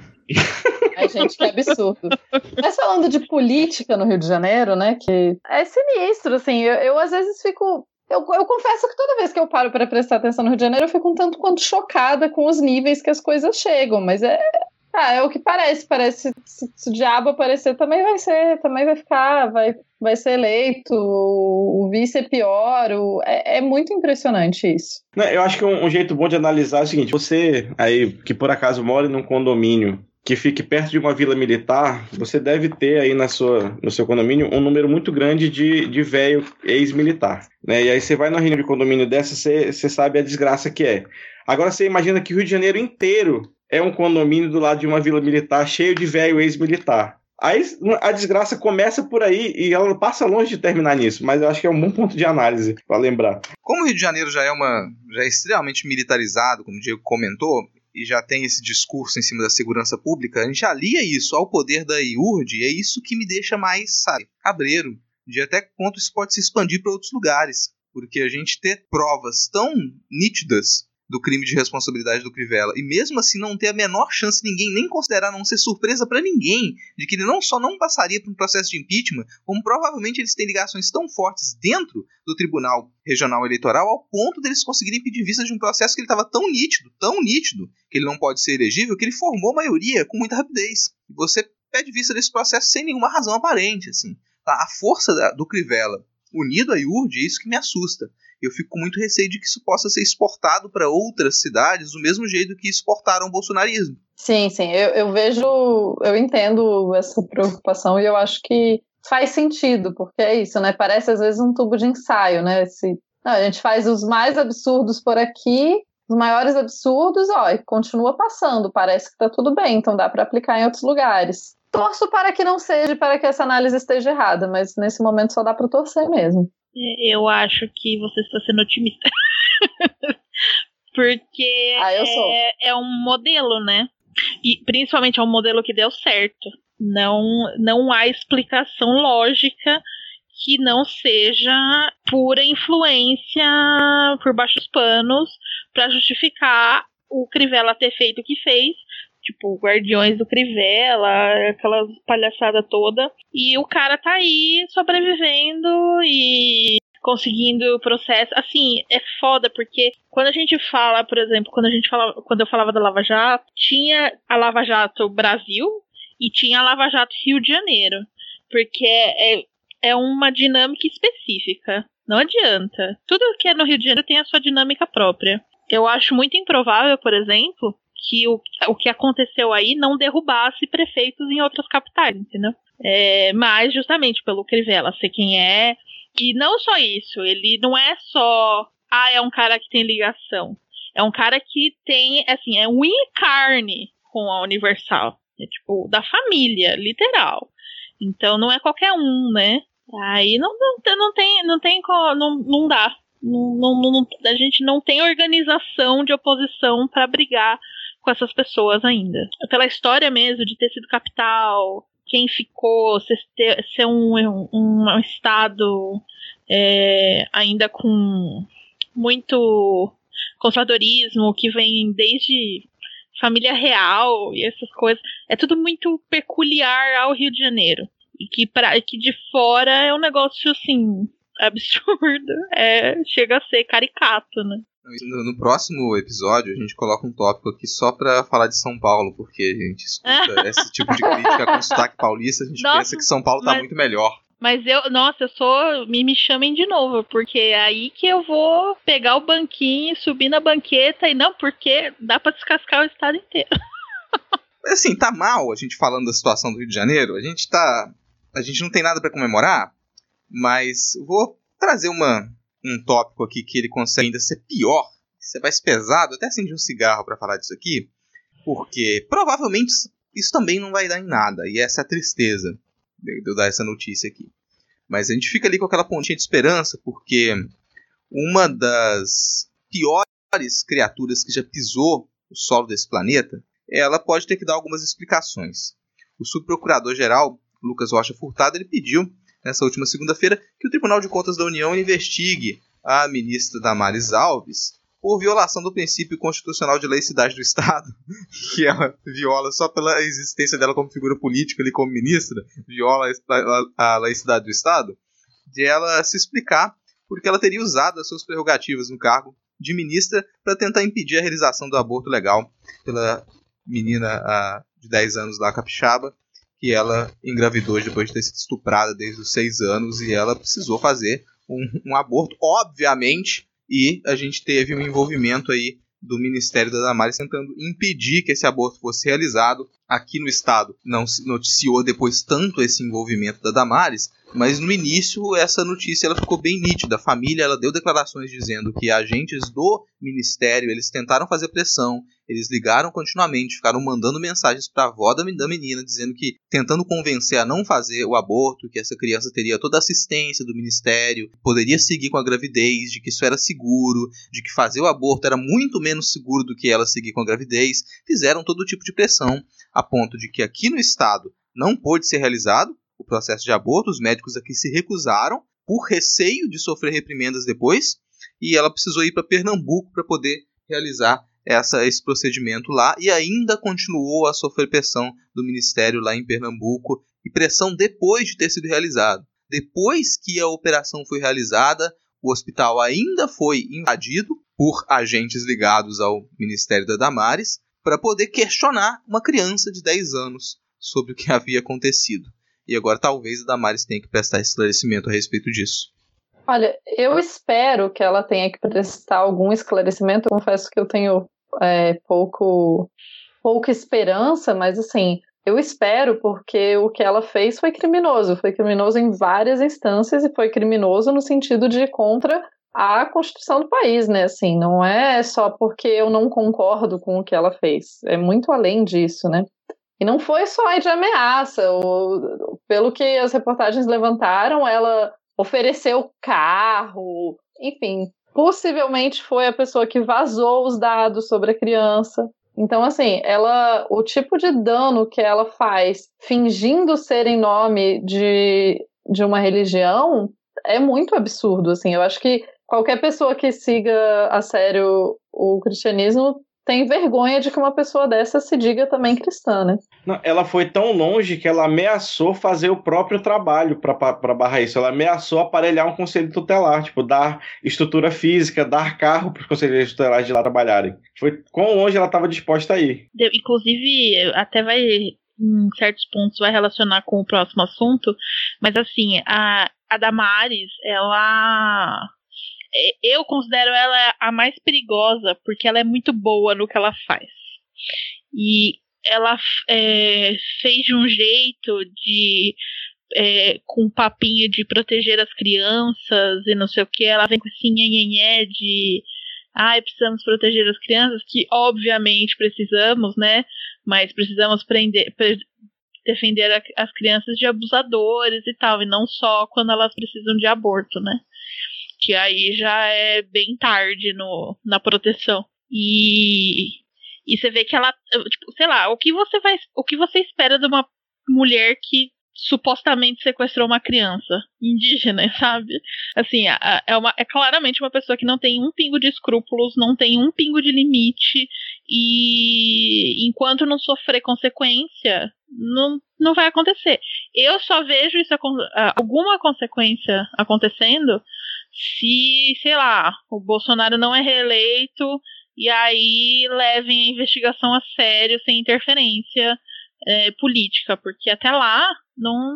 Imagina, por exemplo, já era para estar tá todo mundo preso, Sarah Winter, Alan e todo mundo que. O Bernardo, todo mundo que ajudou a, a expor os dados dessa criança. Assim, eu já perdi. Não dá nem para contar quantos artigos do ECA ela, eles desrespeitaram. Assim, é um. esse episódio é um show de horrores, assim, é uma das coisas mais vergonhosas. E eu monitoro muito os replies dessas pessoas, né? Tipo, quando a Damares, pela primeira vez, é, tweetou sobre o assunto, eu fiquei monitorando os replies. Até a base dela tava falando que era pra ter o aborto. Obviamente que tiveram os doidos que foram lá no, no hospital, que ameaçaram. A gente sabe que tem uma parcela que acha que mesmo que quando é fruto de estupro tem que levar a gravidez a termo, mas boa parte dos replies ali eram de perfis desses conservadores e mesmo assim eles estavam falando que nesse caso era para ter o aborto sim, por ser uma criança e por ser fruto do estupro. Então assim, você vê que já é algo que não é majoritário nem na base dela. E de tão ruim que é, assim, de tão de tão má que, que é. Ela é a, eu, eu penso assim, quando a gente pensa numa questão, até indo mais para uma coisa filosófica de maldade, e quando eu penso em maldade encarnada, assim, principalmente no governo, eu penso imediatamente nela. Assim, ela é terrível. É uma das.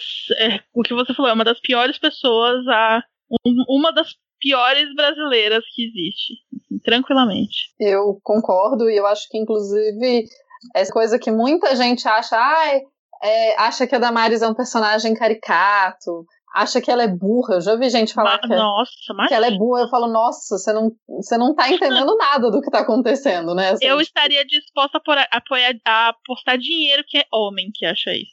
Ah, como você pode imaginar isso aqui? é, pois é, eu acho que é, é bem a, é o tipo, é o exemplo clássico de como as pessoas às vezes não conseguem entender os, verdade, os, os perigos maiores, né? Porque uma coisa é um cara que fica aí, sei lá, falando. Uh, falando mal da Venezuela ou qualquer coisa assim, tipo, poxa, é, é prejudicial? É. Mas o perigo que a Damares representa é um perigo tão estrutural que é, é muito. É muito. É, ela é uma pessoa cruel, ela parece ser uma pessoa cruel, e esse perigo é estrutural, é isso que me preocupa, assim. Quer dizer, é, sei é lá o que, me preocupa mais, né? Porque... É mais é o fato da gente ainda ter que explicar que não, não, ela não é cortina de fumaça, sabe? Com dois anos de né? mandato já.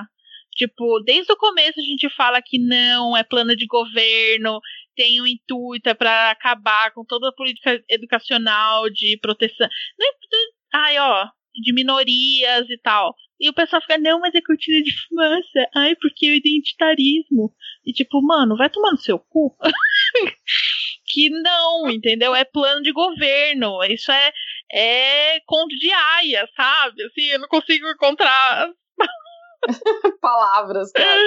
Mas é, é, é, tudo planejado, é tudo muito bem calculado e tem um propósito muito claro, que é destruir qualquer estrutura de proteção para vulneráveis. Para quê? Quem que vai atuar? Quem aí atua quando tem vulneráveis que são abandonados pelo Estado? A igreja. É aí a... que eles, eles, atuam, e é aí que eles crescem, né? E é a, coisa clássica do. É, ah, não, mas aí vamos fazer caridade. A gente não precisa de caridade, a gente precisa de política pública. São coisas exatamente, diferentes. Exatamente. Cara, fazer uma conexão aqui agora para o nosso tópico seguinte, porque, no fim das contas, é, a gente está falando de conservadorismo, assim, de um conservadorismo radical, e que muitas vezes a gente, algumas pessoas se recusam a dar nome e acham que está exagerando quando a gente diz que esse conservadorismo ultra radical ele é a base de neonazistas e neofascistas. As pessoas vão ter dificuldade de identificar isso, ao ponto de que se um neofascista, um neonazista, ele citar três ou quatro nomes que eles são identificados com a esquerda, por exemplo, isso para muita gente já vai ser suficiente para dizer que, que aquele sujeito ele está identificado com a esquerda e que ele está defendendo pautas interessantes e que ele está defendendo até minorias. Ele vai estar tá ali presente. Essa semana a gente passou por uma, uma exposed da, da invasão neonazista que teve no partido, no, no PDT, mas que vem de, de longa data me lembro já de, de, alguns anos do Carapanã falando, quando o Carapanã começou a atuar na podosfera, ele começou já a falar dos problemas que a gente teria com movimentos duguinistas e que muita gente não levou a sério, inclusive influenciadores marxistas eles tiraram isso por menos. Eles falaram: nossa, não, isso aí não é o nosso problema agora, não, porque o nosso grande problema é lidar com os conservadores de direita. Então ele colocou em balaios completamente diferentes, os ultraconservadores de direita e os ultraconservadores de esquerda, dizendo: não, a gente não tem que se preocupar, e a gente não tem se preocupado com isso. A gente não tem se preocupado com o crescimento desses ultraconservadores de esquerda e que não só se infiltraram, entre muitas aspas, se infiltraram no PDT, como estão dentro de diversas outras correntes, diversos outros bancos de, de ideias aí que eles se dizem de esquerda, se dizem progressistas. A gente vai falar disso agora, que é, é um tema que ele não é tão discutido assim que muita gente pode não fazer a menor ideia do que é a nova resistência, pode não fazer a menor ideia do que é do guinismo. A gente vai tentar esclarecer um pouco disso e contar o que aconteceu. E eu já vou deixar aqui até um, um comentário antes de eu puxar a Virgínia, que acompanhou isso mais de perto nessa semana, que esse é um dos pontos que, que eu tenho tocado aqui no programa. E já tinha lançado um episódio lá do Não Pode Tocar. Eu lancei um, um ensaio falando sobre o problema do nacionalismo mestiço, que são duas coisas que elas estão aliadas. Assim. Tem movimentos ultraconservadores em todas as frentes e que eles defendem esse tipo de teoria, que é a, a quarta teoria política. A gente vai falar dela aqui. Então você tem muitos movimentos fortes que eles pegam todo tipo de, res, de, de, de farpa, tudo que sai de dentro da esquerda. Você fala, eu não consigo me identificar com isso aqui, você vai conseguir se identificar dentro de uma quarta teoria política, porque ela pega simplesmente uma base dizendo: oh, nós somos anticapitalistas, nós somos antiliberais na economia. E para muita gente isso vai ser suficiente já para você se dizer marxista, para você se dizer socialista, para você se dizer de esquerda. Mas isso não é o suficiente. E esse, o que aconteceu essa semana, e a gente tentar entender o que é a quarta teoria política, é a demonstração para gente de que não é possível ser progressista e anticapitalista sem também ser antifascista.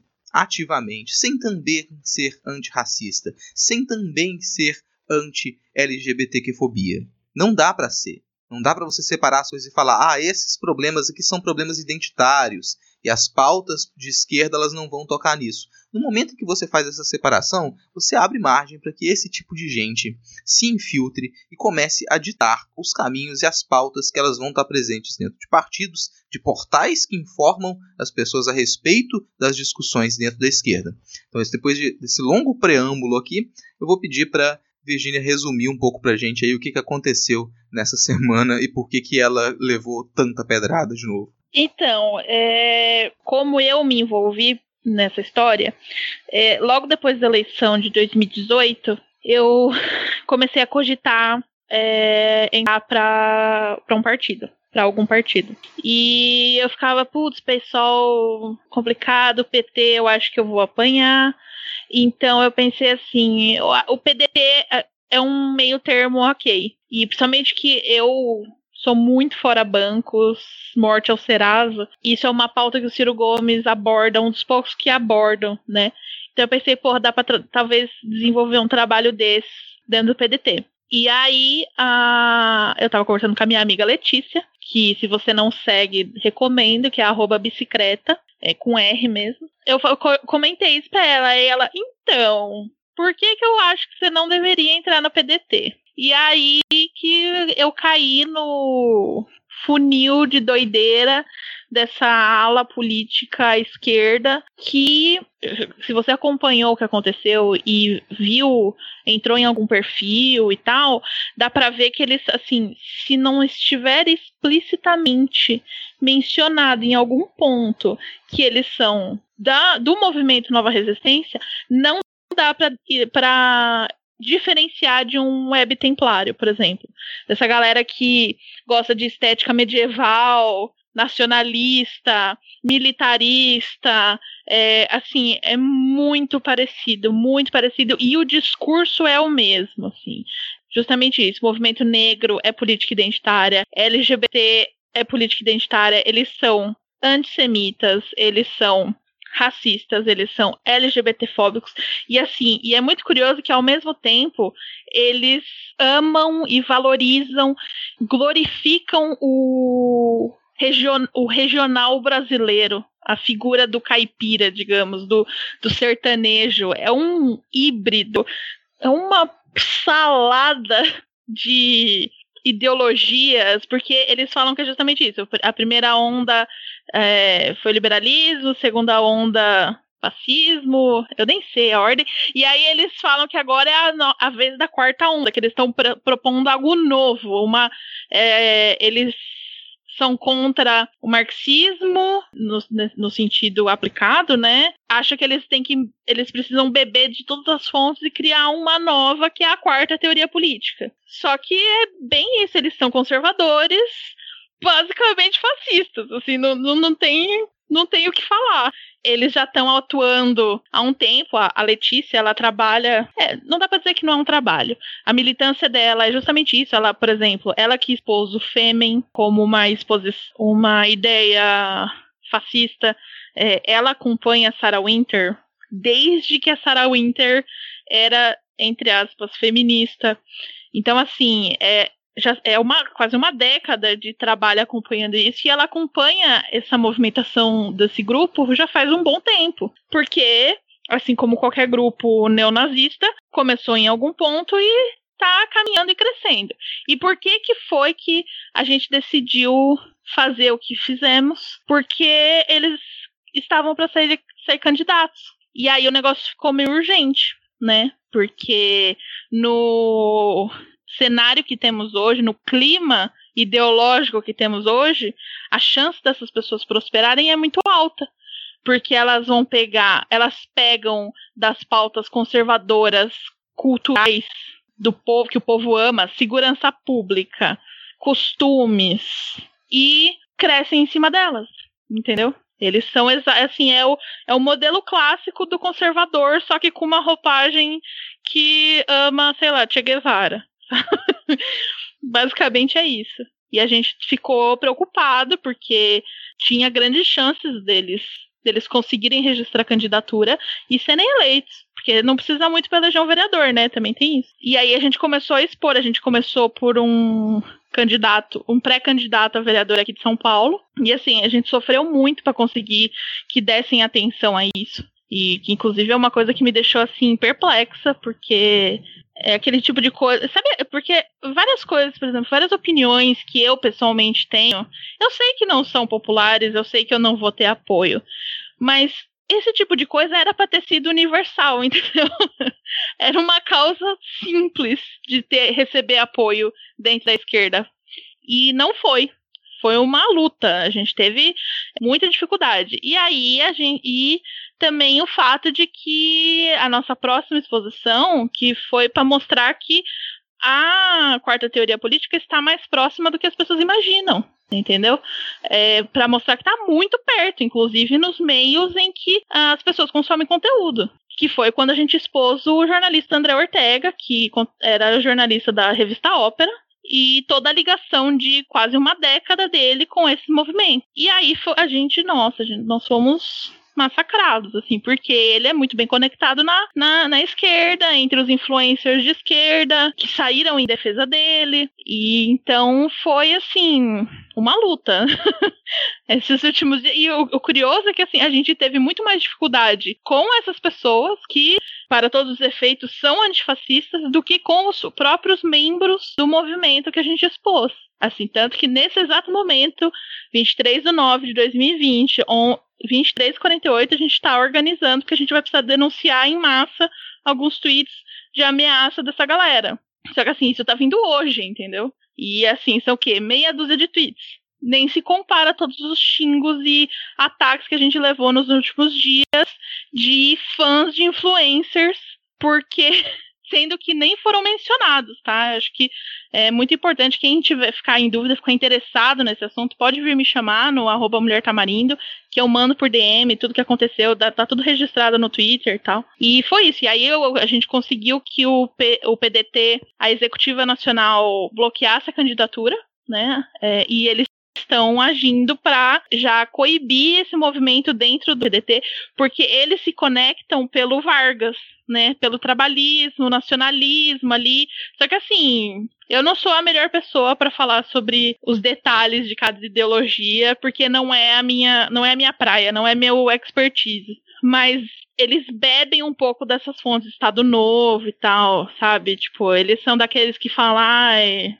Olga tinha que ter sido morta mesmo. Ah, eu sou o cara que, quando vou na livraria, coloco o Diário de Anne Frank na área de ficção, sabe? Então, assim, eles meio que por alguns pontos encontraram um meio dentro do PDT, mas ao que tudo indica, o PDT está sim agindo para coibir essa movimentação e é isso, entendeu? Tipo, achar que isso não é uma ameaça, assim, é a mesma coisa que hoje sabe, ciente, 10 anos atrás a gente falasse que o Bolsonaro não é uma ameaça. Pode ser que daqui a 10 anos, em 2030, ninguém nem lembre e tenha morrido o movimento, puf, apagou. Só que, assim, eu não sei vocês, mas eu prefiro cortar o mal pela raiz. Eu não tenho como voltar no tempo e cortar o bolsonarismo pela raiz mais. Mas, mas eu vou agir para evitar novos, entendeu? Principalmente novos que são são exatamente iguais, só que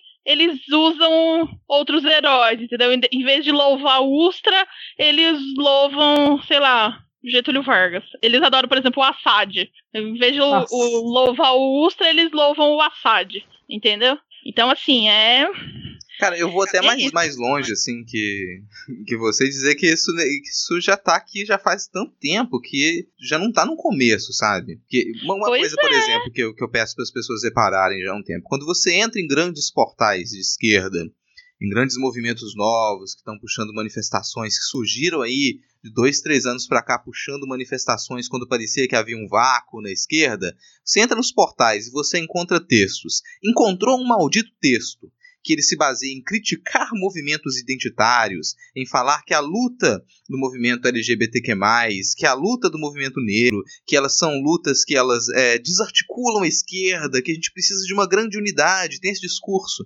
de precisar de uma grande unidade, de tirar essas pautas menores porque a gente tem que ter um grande foco, e você vai encontrar. Se você bater em grandes portais de discussão de esquerda, como é o caso da revista Ópera, você vai encontrar esse tipo de debate, esse tipo de, de afirmação ali dentro. Isso parece muito razoável. Isso parece fazer todo sentido. E a gente sofre com esse problema já faz muito tempo. Faz muito tempo que movimentos minoritários, representativamente minoritários, eles não encontram espaço dentro de projetos maiores de partidos de esquerda, porque eles são acusados de desarticular a movimentação, de desarticular o debate de classe. Sabe? Isso é uma acusação completamente riana e que faz com que a gente tenha esse problema. A gente, a gente não consegue mais, em muitos casos, fazer com que as pessoas elas se identifiquem com os discursos de esquerda, porque esses discursos eles são excludentes. Eles são excludentes porque pessoas desse tipo elas estão dentro de movimentos de esquerda há bastante tempo.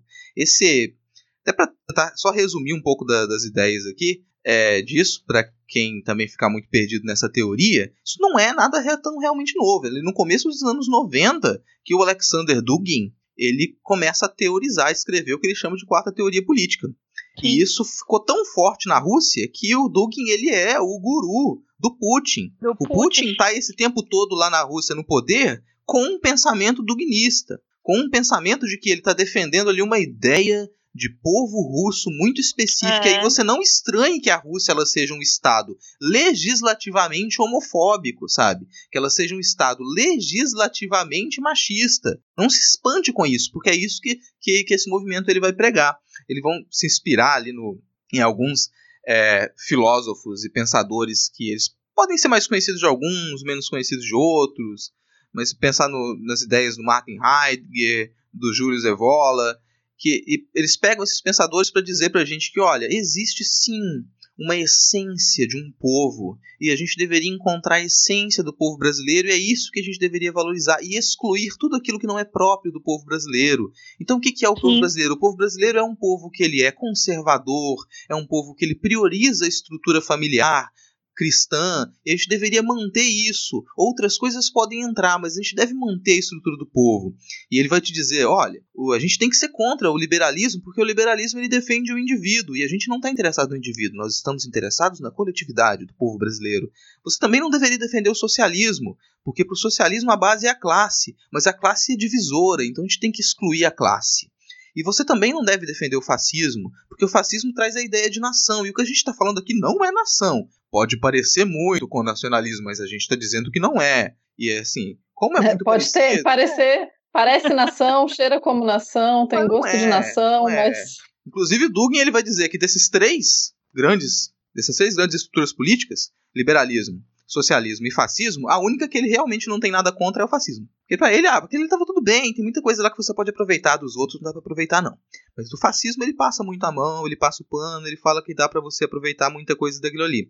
E aí começa a partir disso, de você definir que a gente teria esses três grandes movimentos e que o liberalismo ele venceu, e por isso que o dognismo ele é tão antiliberalista, para poder instituir, os outros já se perderam. Para eles não existiria mais fascismo, não existiria socialismo. A gente estaria em guerra contra o liberalismo e a gente precisaria de uma quarta teoria política para poder estabelecer uma guerra contra o liberalismo, e aí começa o pupurri de maluquice. Porque Exatamente. essa galera, ela, eles vão dizer que, pera, o nosso problema é que a gente está em guerra contra os estados atlantes. É, Os estados atlantes. eu me diverti com é isso. fantástico. Cara, essa parte é muito É surreal. muito doido. Os estados atlantes são os estados, são os, esta- é os Estados Unidos e União Europeia. Eles são os estados atlantes e eles coordenam essa, essa- esse plano oculto para um governo mundial, para o globalismo. Então você já ouviu falar muito do globalismo? Você acha que é só uma coisa dos olavistas? Não. É exatamente isso. O, o Olavo bebe da mesma fonte. E aí o pessoal fica. É muito fácil você con- convencer alguém de esquerda a ser contra o olavismo.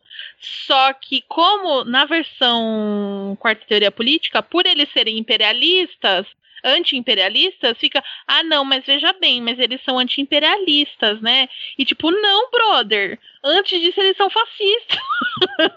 Sabe? Tipo, não, É. não é muito difícil de entender. Mas Mas, vamos, né, galera, vamos deixar claro que se o anti-imperialista for fascista, ele não tá junto com a gente, certo? É, deveria ser assim, eu fiquei tão abismada da reação, porque na minha mente era tão simples. E olha que eu não sou assim, quem me segue sabe, eu não sou marxista, eu não sou anarquista, eu nem assim, tem gente que me coloca até na, na direita, sabe? Errado, mas tudo bem.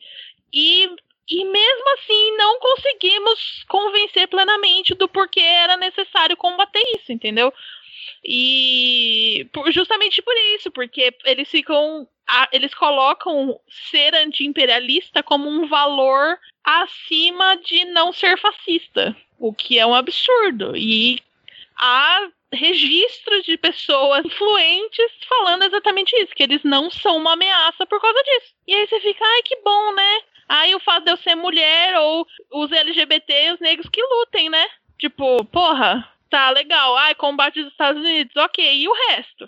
Sabe? É, porra. Não, pega os nomes, assim. Porque a gente pensar, isso parece que não vingou tanto no Brasil, mas não tem diferença entre o discurso dessa galera e o discurso que embasa o bolsonarismo.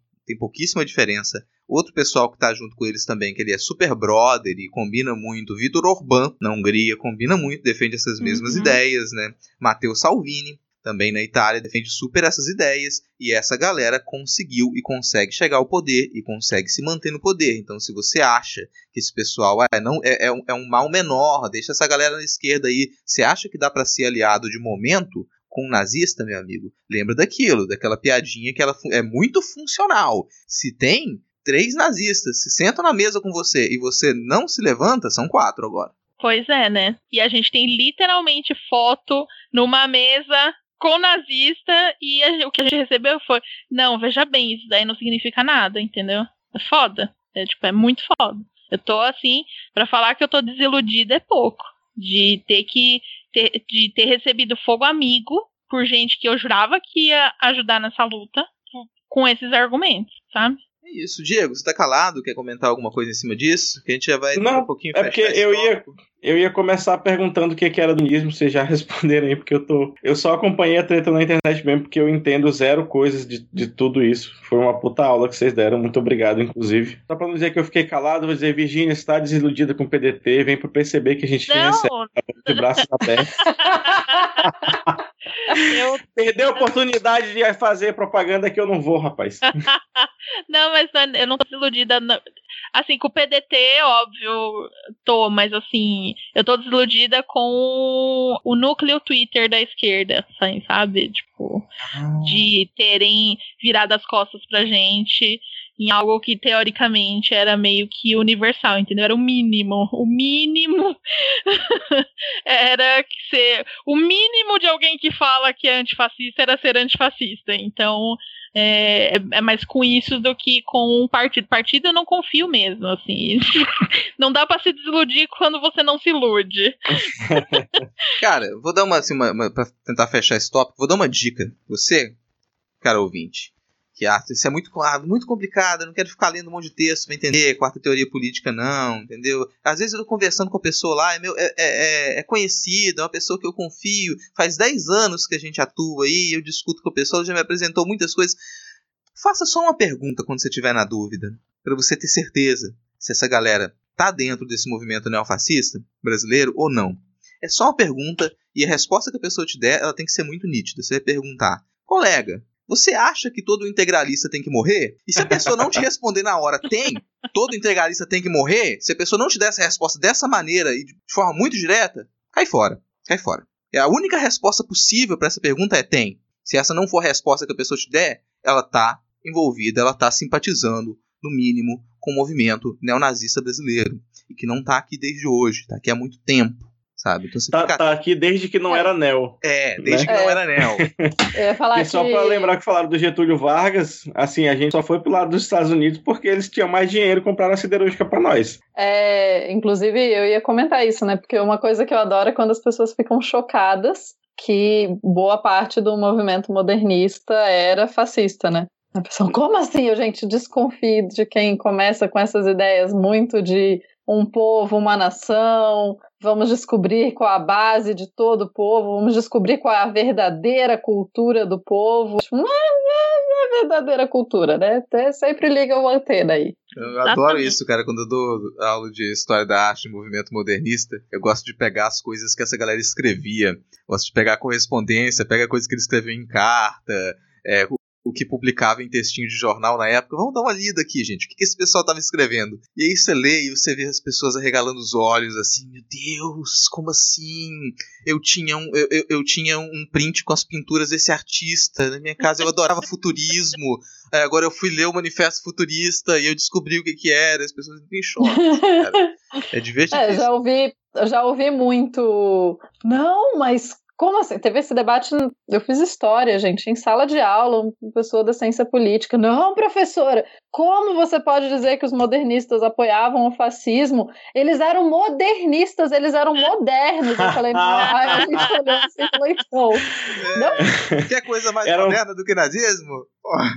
Eu lembrei de uma galera daqui que tinha um coletivo de, de produção de evento, né? Essas moçadas que se juntam pra fazer festinha e tal. Que tinha uma pessoa da história, inclusive, que fizeram uma festa com o nome de Anauê. Eu fui perguntar se eles, se eles, estavam comendo merda e a moça falou: Não é, não, porque a Nauê vem do, do, do, do, tupi, não sei o que, é uma saudação. Eu digo, really? Mas é só isso mesmo? Você deu um Google, querida? Bom, gente, o papo tá ótimo, mas a gente tá chegando ao final do episódio. E antes da gente ir para as dicas culturais, vamos ao nosso querido momento Vira Casacas. Onde a gente manda salves, beijos e abraços para os ouvintes, claro, respeitando uma distância segura de eu diria 2 metros, 1,5 metros, todo mundo de máscara e sem encostar em ninguém, né? Exato. Bom, o Ariel, não, o Ayan Ariel pediu um salve para sua senhoria, para a gente, e disse que passou a me admirar muito desde que eu comecei a participar do Midcast. E também pediu um salve para arroba Yara Walker.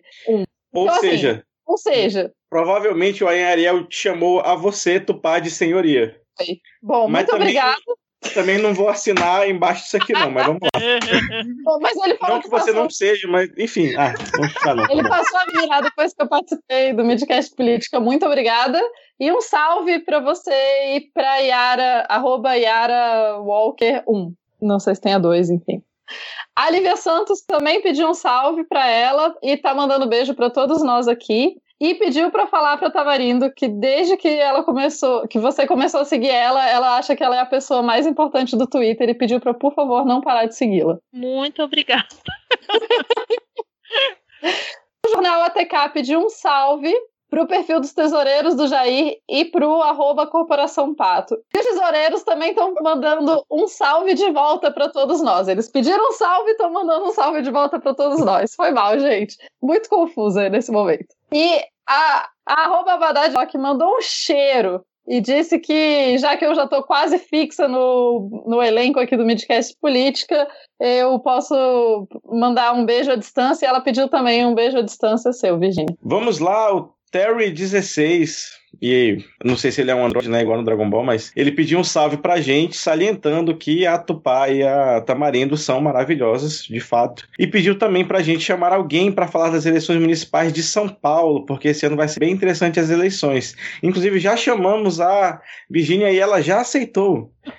O Terry16 pode ficar com seu coraçãozinho tranquilo. A queridíssima Miau Jude, que agora é arroba aquela dos gatos, disse que sexta agora é seu aniversário. Olha aí. E além de pedir um parabéns especial, pediu um beijo da Mulher Tamarindo. Então, Mulher Tamarindo, mande um beijo e depois a gente beijo. canta parabéns. Vamos cantar parabéns? Um, dois, um, dois, três. Parabéns, Parabéns. pra você. você, Parabéns nessa pra data você. querida. Muitas felicidades. Muitos Parabéns pra você, parabéns pra você. Parabéns. Eu aprendi até um para... Eu aprendi com os amigos gaúchos um parabéns gaúcho, é muito Ah, legal. Ah, canta Parabéns. aí, não, vai lá, como é que é? Parabéns. Parabéns, Saúde, saúde, felicidade, que tu colha sempre, sempre, todo, todo dia, e a paz. paz e alegria na lavoura da amizade. É, eu acho muito engraçado que tem essa coisa de cada família cantar parabéns de um jeito, né, cara? O Rafael Thompson pediu um salve, salve, e mandou um beijo para a aniversariante, me ajude, e um toque de cotovelo para o arroba WillWhoCast. Mais um aniversariante. Então vamos lá, vamos, faz igual o padre Marcelo Rossi agora, o, o, o parabéns gaúcho pra gente aprender, vai lá. Vamos lá. Parabéns. Parabéns. Parabéns. Saúde. Saúde, Saúde, Felicidade. felicidade.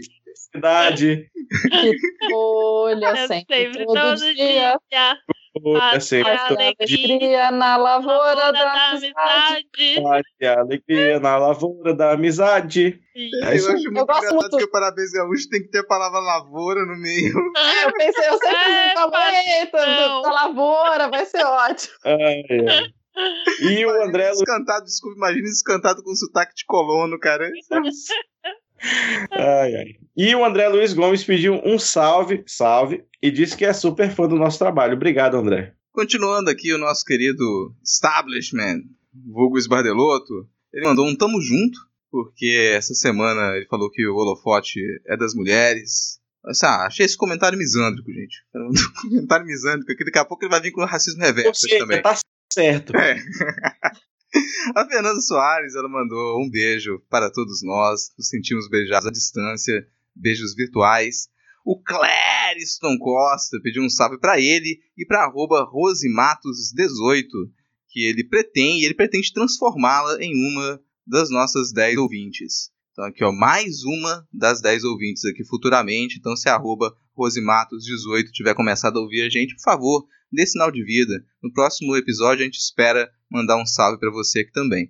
A Vivian Call mandou um salve pra gente e disse que as convidadas de hoje são maravilhosas. Disse que o áudio da sua semana podcastal é quando o midcast é lançado. Desculpa por isso. Não. Não, Eu fiquei feliz que teve um podcastal ali depois de semana, senão eu ia falar que, que, sei lá, deve ter algum serviço de atendimento psicológico aí na sua cidade.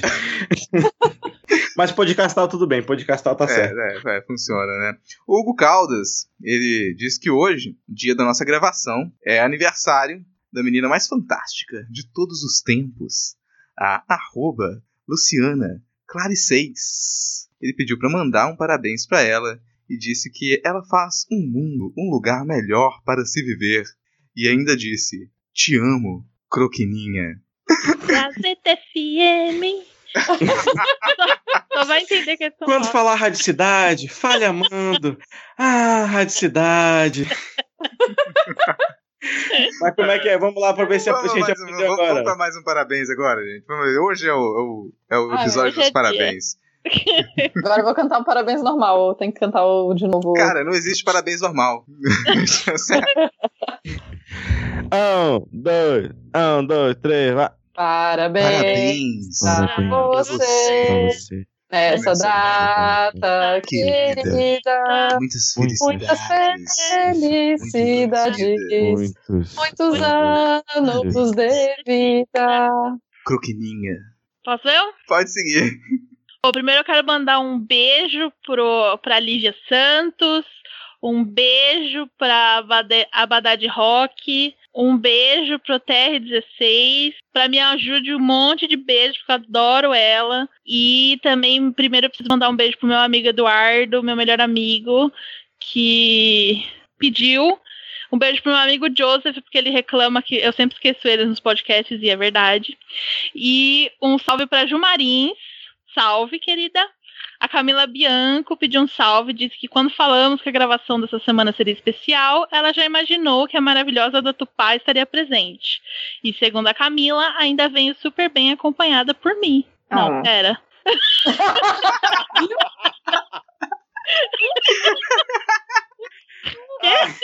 Não, calma. Esse é um filme É do isso Kaufman, cara. Bem super bem acompanhada por você mesma. É, Como é, diria Tiririca, tentei fugir Tá. de mim, mas onde eu ia, eu tava. Eu, eu mesma, Irene, né? isso, tá Não. super bem acompanhada por você que Pô, a, a Tupá realmente é maravilhosa. Um grande beijo, Camila Bianco, e é isso, a gente se entendeu, é isso que importa. né? E um grande salve para Bárbara Sante, segundo ela, ouvinte novata que descobriu no Twitter, no tweet dos salves do Midcast. E lamento muito por isso, tá? Desculpa. É, é a vida, né? E a Val tá tudo bem, pediu um salve, mandou um abraço para todos nós. Um grande abraço, salve para a Val. Tá vendo aí, ouvinte, como marcar os coleguinhas aqui atrás, lá os ouvintes, olha, a Bárbara Santos chegou por meio de alguém que achou que a semana dela tava de boa, sem acompanhar as notícias dessa bad trip escrota em que a gente se meteu e falou, ah, bom, vou mandar pra ela ver lá.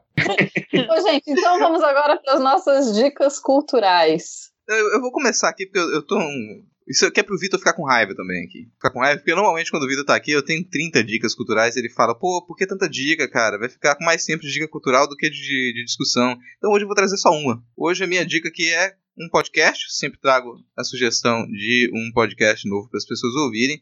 Nesse caso aqui não é um podcast tão novo, não é tão recente assim, mas é um específico do Fagulha. Fagulha, um podcast anarquista, tem seu episódio 20 sobre tradicionalismo e neofascismo. Então a gente discutiu muito isso aqui na parte que todo mundo acha chato. Você quer entender essa relação entre discursos tradicionalistas, ultraconservadores e o neofascismo e como que isso está entranhado na política brasileira já faz um tempo? Escute o Fagulha, episódio 20, linkado aqui na descrição do episódio. This fall, one É. man against.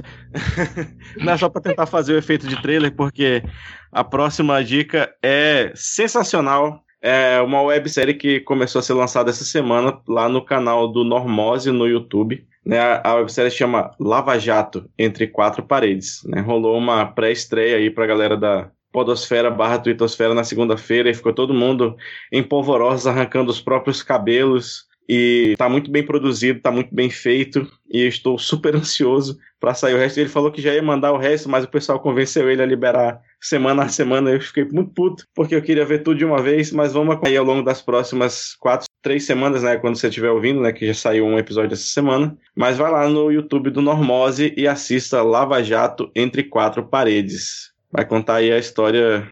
Acho que o, o Sérgio Moro vai ficar puto. Tenho essa impressão. E a outra dica que eu venho trazer é um podcast, é o Deco- Decoloniza exclamação, que é o podcast da Alcareté, que é um, um coletivo aí de, de pessoas que pensam e debatem e defendem povos e comunidades tradicionais. Vai lá. E eu só queria endossar a mensagem de vejam o documentário da Lava Jato, que está muito legal, muito bom.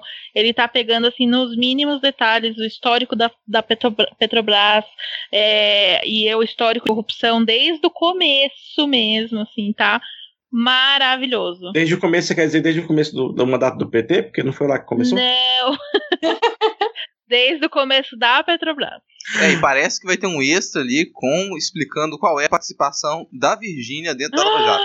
Ai, meu Deus, socorro. Fiquem atentos aí. Quem acompanhar, de repente, ó, vai, vai acom- acompanha até o final que pode ter cenas pós-créditos explicando qual é o papel da Virgínia na Lava Jato desde o seu início.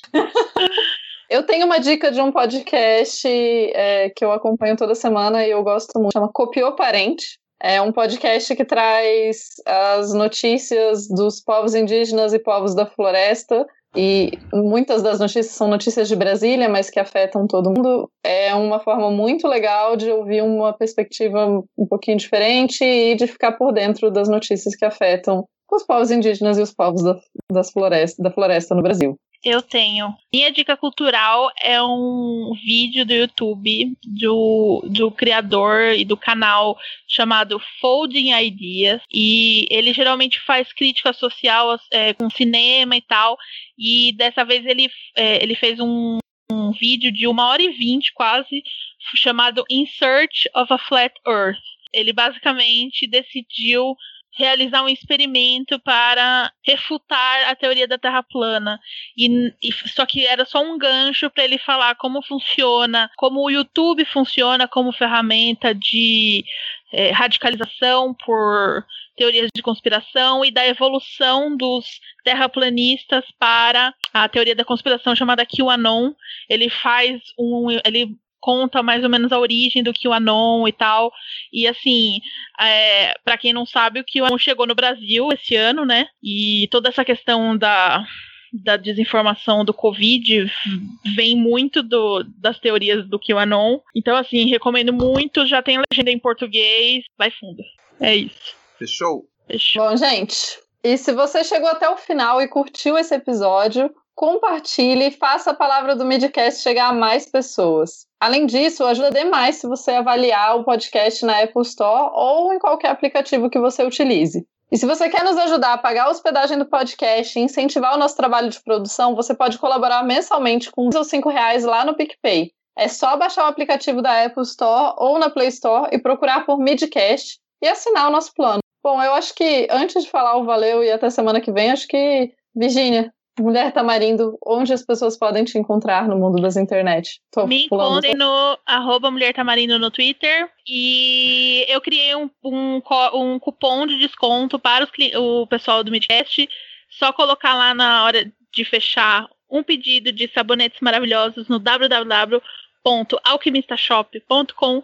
Coloca lá Midcast e vocês vão ganhar 10% de desconto. Exclusivo para os ouvintes. Aê! Tá vendo você, ouvinte, que não escuta o programa até o final, perdeu o cupom. Perdeu, perdeu o cupom de desconto. E aí, e não contem para ninguém, hein? Só vale quem ouvir. Caramba, não, e a gente brincou essa semana falando, ah, as pessoas que não escutam até o final, vai chegar um dia que a gente vai fazer uma promoção no final e só vai ficar sabendo quem escutou até o final. É, bom, eu tô apresentando e ao mesmo tempo vou fazer jabás. é, Acho justíssimo. né? Se vocês quiserem me ouvir um pouco mais, eu tô sempre gravando lá no Mundo Freak Confidencial sobre mistérios e etc.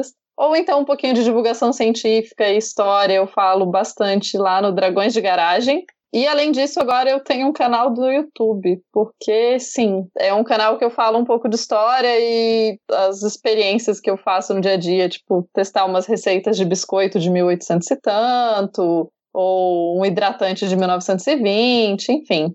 Se vocês quiserem acompanhar, tá como Doutora Demodê, DRA Demodê, lá no YouTube. E eu também recomendo seguir a Tupá no Instagram, porque ela faz é, montagem de looks de época também, que são super legais.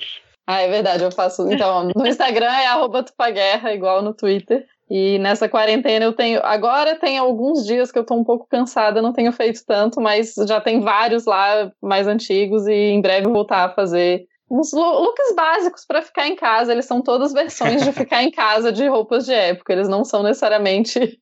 Eu Várias- Eu acho maravilhoso. É muito legal. Várias vezes inclui chinelo de dedo com meia, pantufa, esse tipo de acessório fundamental pra ficar em casa. Pra provar que no frio as pessoas se vestem melhor. Mas assim, a gente sabe que quando foi inventado o chinelo de dedo, instantaneamente foi inventado o look do chin- do chinelo de dedo com meia. Pois é. É assim que funciona. Paralelepípedo de crack. Fechou. É isso, fechou, Eu tô, galera. eu tô aqui já, já desconectando Valeu. da vida, cara. Então valeu, galera. Tchau, tchau. Obrigado. Vamos dar tchau. Tchau. Tchau, tchau. Tchau.